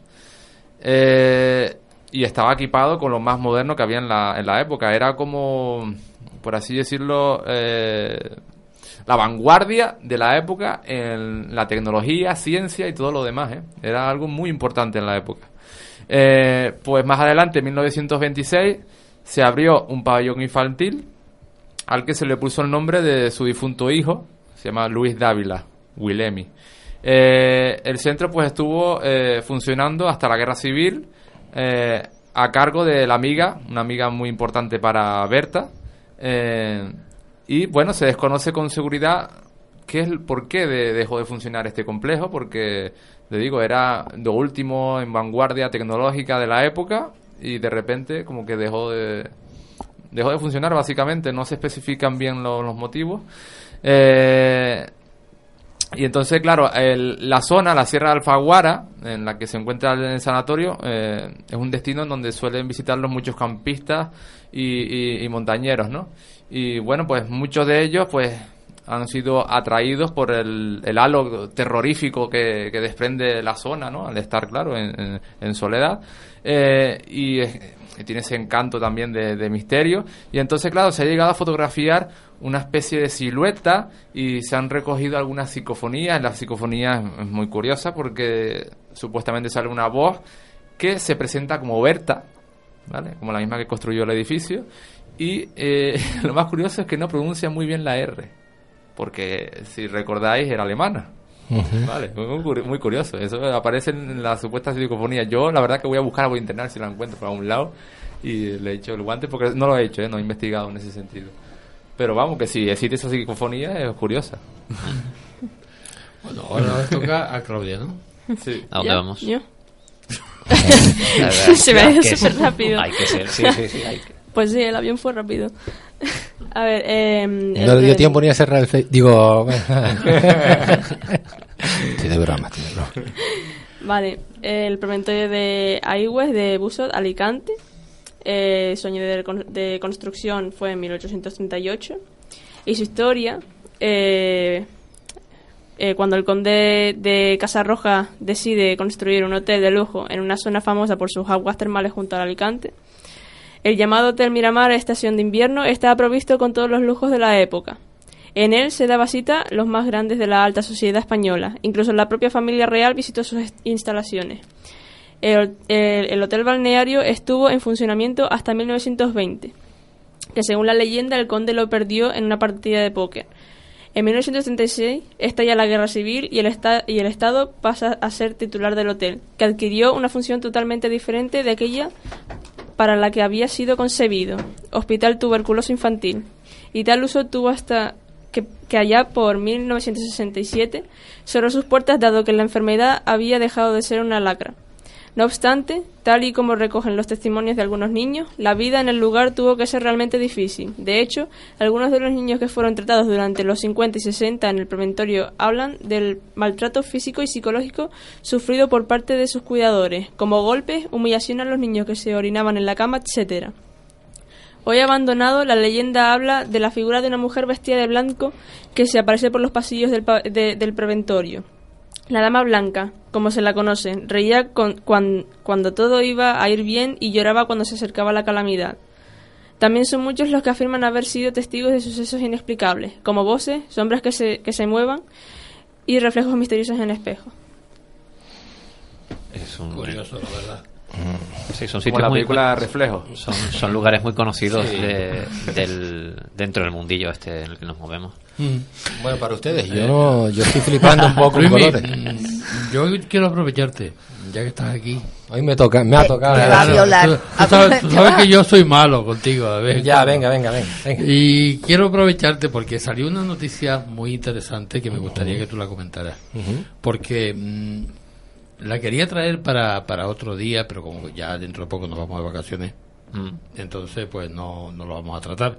Eh, o la trataríamos después. Pero es la noticia que salió hace poco de un obispo retirado que explica por qué la iglesia inventó el infierno. Un obispo un obispo retirado. retirado dice que la iglesia inventó el... el- Pero los obispos el se pueden retirar. Los religiosos No, vamos a ver. Vamos a ver. Retirado significa fuera, eh, digamos, de su actividad. Dice, las no deja de, no deja de ser, perdón, no deja de ser obispo, nunca, jamás. Hasta su muerte. Él dice, las religiones tienden a, inven- a inventar ideas y conceptos al igual que cualquier otra empresa humana creativa y han desatado algunas ideas muy malas en la humanidad. ¿Tú qué piensas sobre ello? Eh, estoy de acuerdo hasta cierto punto, tiene razón.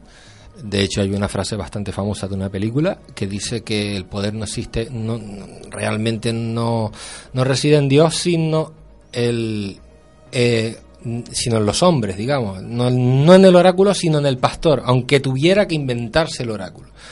Hasta ahí estoy de acuerdo.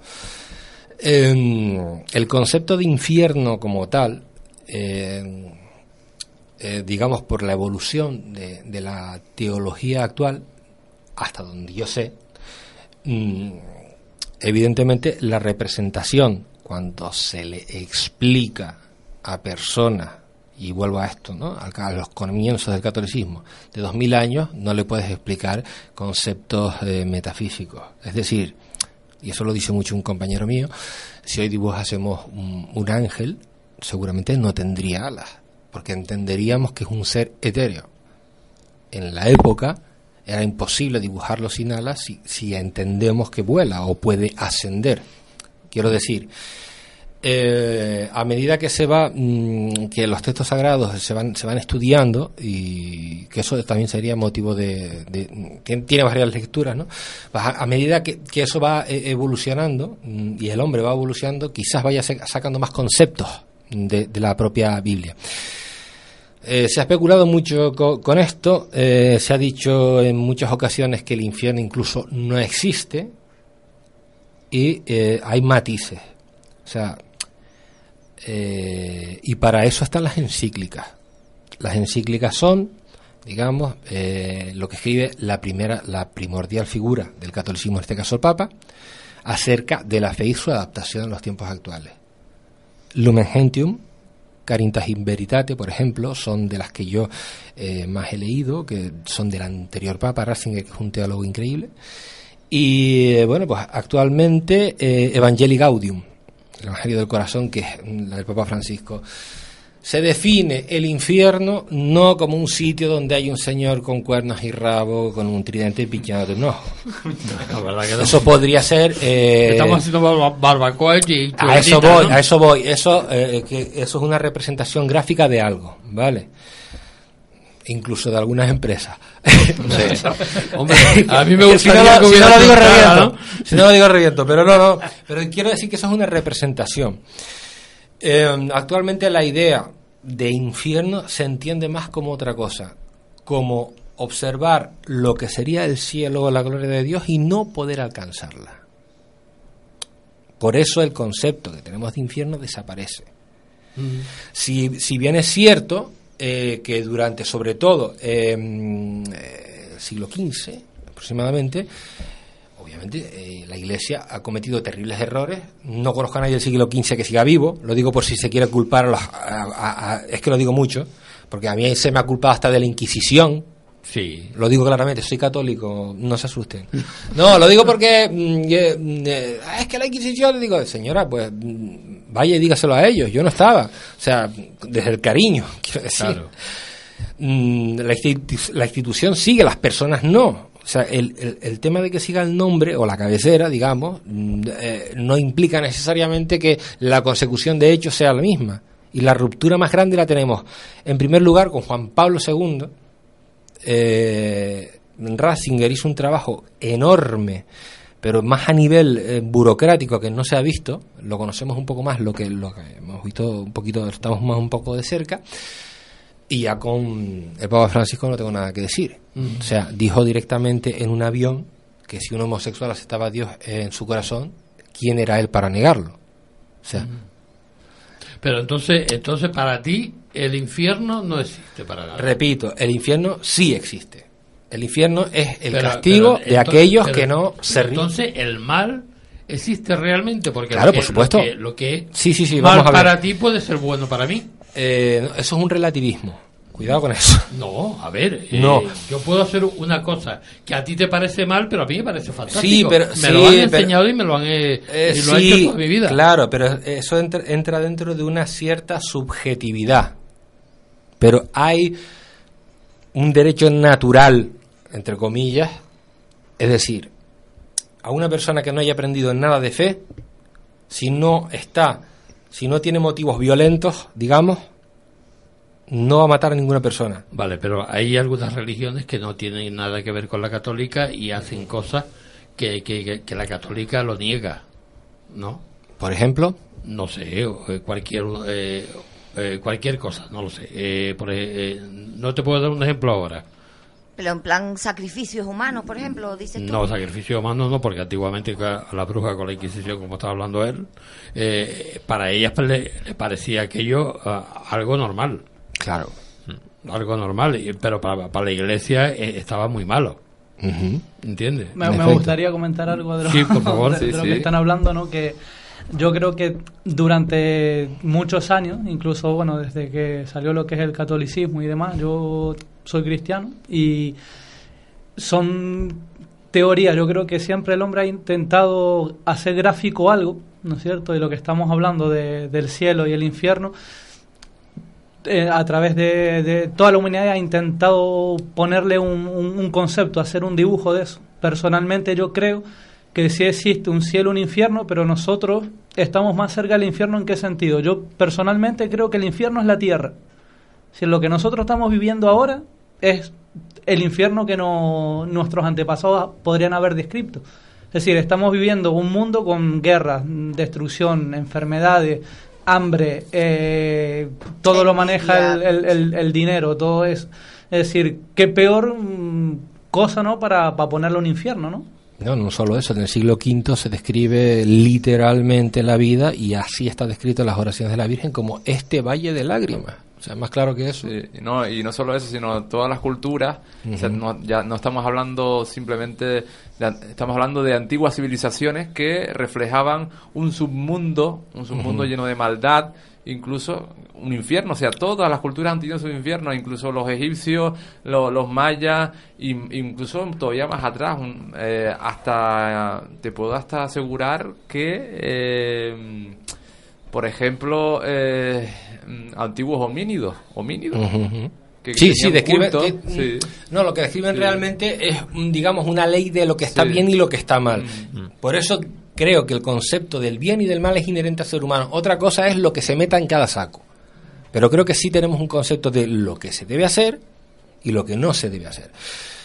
Con respecto a todas las religiones monoteístas, es que nadie ha caído en la cuenta que, digo yo, no sé, que todo empieza en el mismo sitio, en Tierra Santa. Eso en primer lugar. En segundo lugar, mm, eh, el judaísmo, mm, vamos a ver, si yo de- defendiera mi religión a capa y espada, sería una antisemita de narices porque mataron al Mesías. No obstante, mm, no puedo serlo, no puedo hacerlo, porque el mismo a quien fue crucificado me dice a mí, históricamente, hablo del personaje histórico, que está demostrada la existencia histórica, no hablo de, de cuestiones de fe, eso ya lo dejo para mí, Eh, pero mm, quiero decir, eh, los preceptos de Cristo están muy claros. eh, en ese sentido. Es decir, nos dice que la clave es amar a todo el mundo. Y lo dice además en un momento crucial, en esa época concreta en la que lo dice, es necesario que haya una ruptura emocional en ese sentido. Es necesario que haya una ruptura porque es que si no, todo se va al garete. Mm, al margen de, inves- de investigaciones, podríamos hablar incluso de la signo de algún día, pero bueno. Eh, con esto quiero decir, me parece curioso que incluso en el, en el mundo musulmán aparezca Jesucristo, pero nombrado como profeta, por ejemplo. Que al final los judíos lo acepten, pero como profeta, no como Mesías. La diferencia entre el judaísmo y el cristianismo es que ellos siguen esperando al Mesías. Nada más.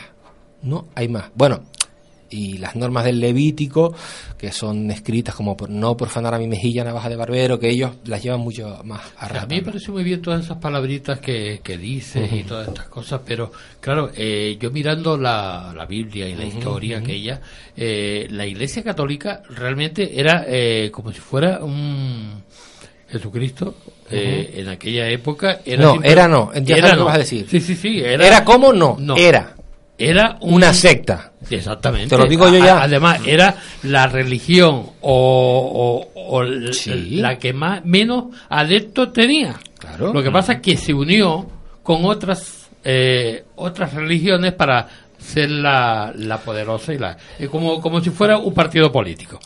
Vale, sí y pero no. eso también es parte del sincretismo, lo que llaman sincretismo religioso, ¿vale? Pero bueno, también hacían los, romanos, ¿no? Los romanos, bueno, hacían lo contrario. Cada vez que conquistaban un lugar se quedaban con los dioses del lugar. Pero eh, también ha sido una práctica un tanto para... eh, yo no soy precisamente cristiano ni, ni católico ni nada por el estilo, eh, pero una forma de conducir, digamos, la, la religiosidad de un, de un pueblo ha sido un poco más o menos que eh, vistiendo a los santos del lugar con nombres cristianos. Claro. Eh, ta- también vamos a desmentir un par de cosas, ya que estamos. Eh, ninguno de los apóstoles eh, fue capaz de escribir su propio evangelio. Eso es mentira. ¿Por qué? Primero, no sabían escribir y segundo, las dataciones de los documentos son 90 años después de su muerte.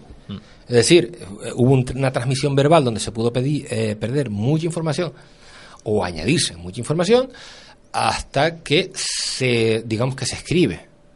Y no todos O- los textos. O a lo mejor lo que se escribió no es lo que los apóstoles querían o se, decir. o se magnificaron incluso algunos hechos y se descartaron otros. O se, o se tergiversaron, o se malinterpretaron. Por eso mismo que las palabras son muy bonitas lo que estás diciendo. pero algo que también ocurre. Ojo, ojo, que algo, tam- algo que también ocurre, y dicen algunos eh, expertos en, en- en- en religiones comparadas, ese tipo de cuestiones, que lo mismo pasa con eh, el pozo histórico que los judíos dicen tener de su religión, ¿vale? Y posiblemente también con el mundo musulmán. Quiero decir, mm, eh, si tú quieres posicionar en la historia y en un lugar concreto, porque incluso el cristianismo eh, también ha reclamado, digamos, un lugar en el mundo, ¿vale? Que ahora mismo es el Vaticano. Tienes que construir una historia detrás, tiene que tener un peso histórico.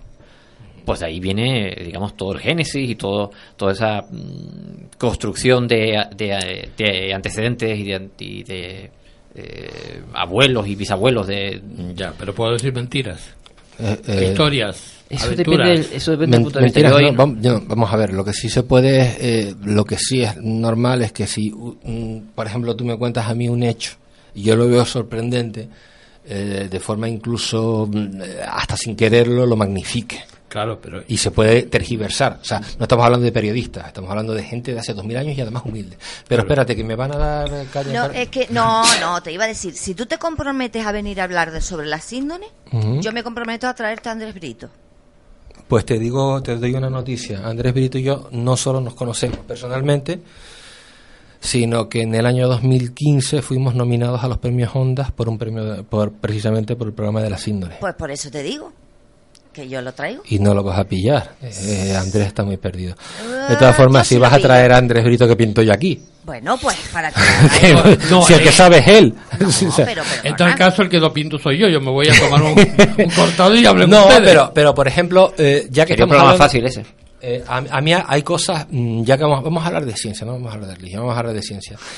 La NASA investiga, no, no, no, así, la síndrome. Voy a dar solo eh, cuatro, o cinco datos que me dio Andrés y con eso me quedo, ¿no?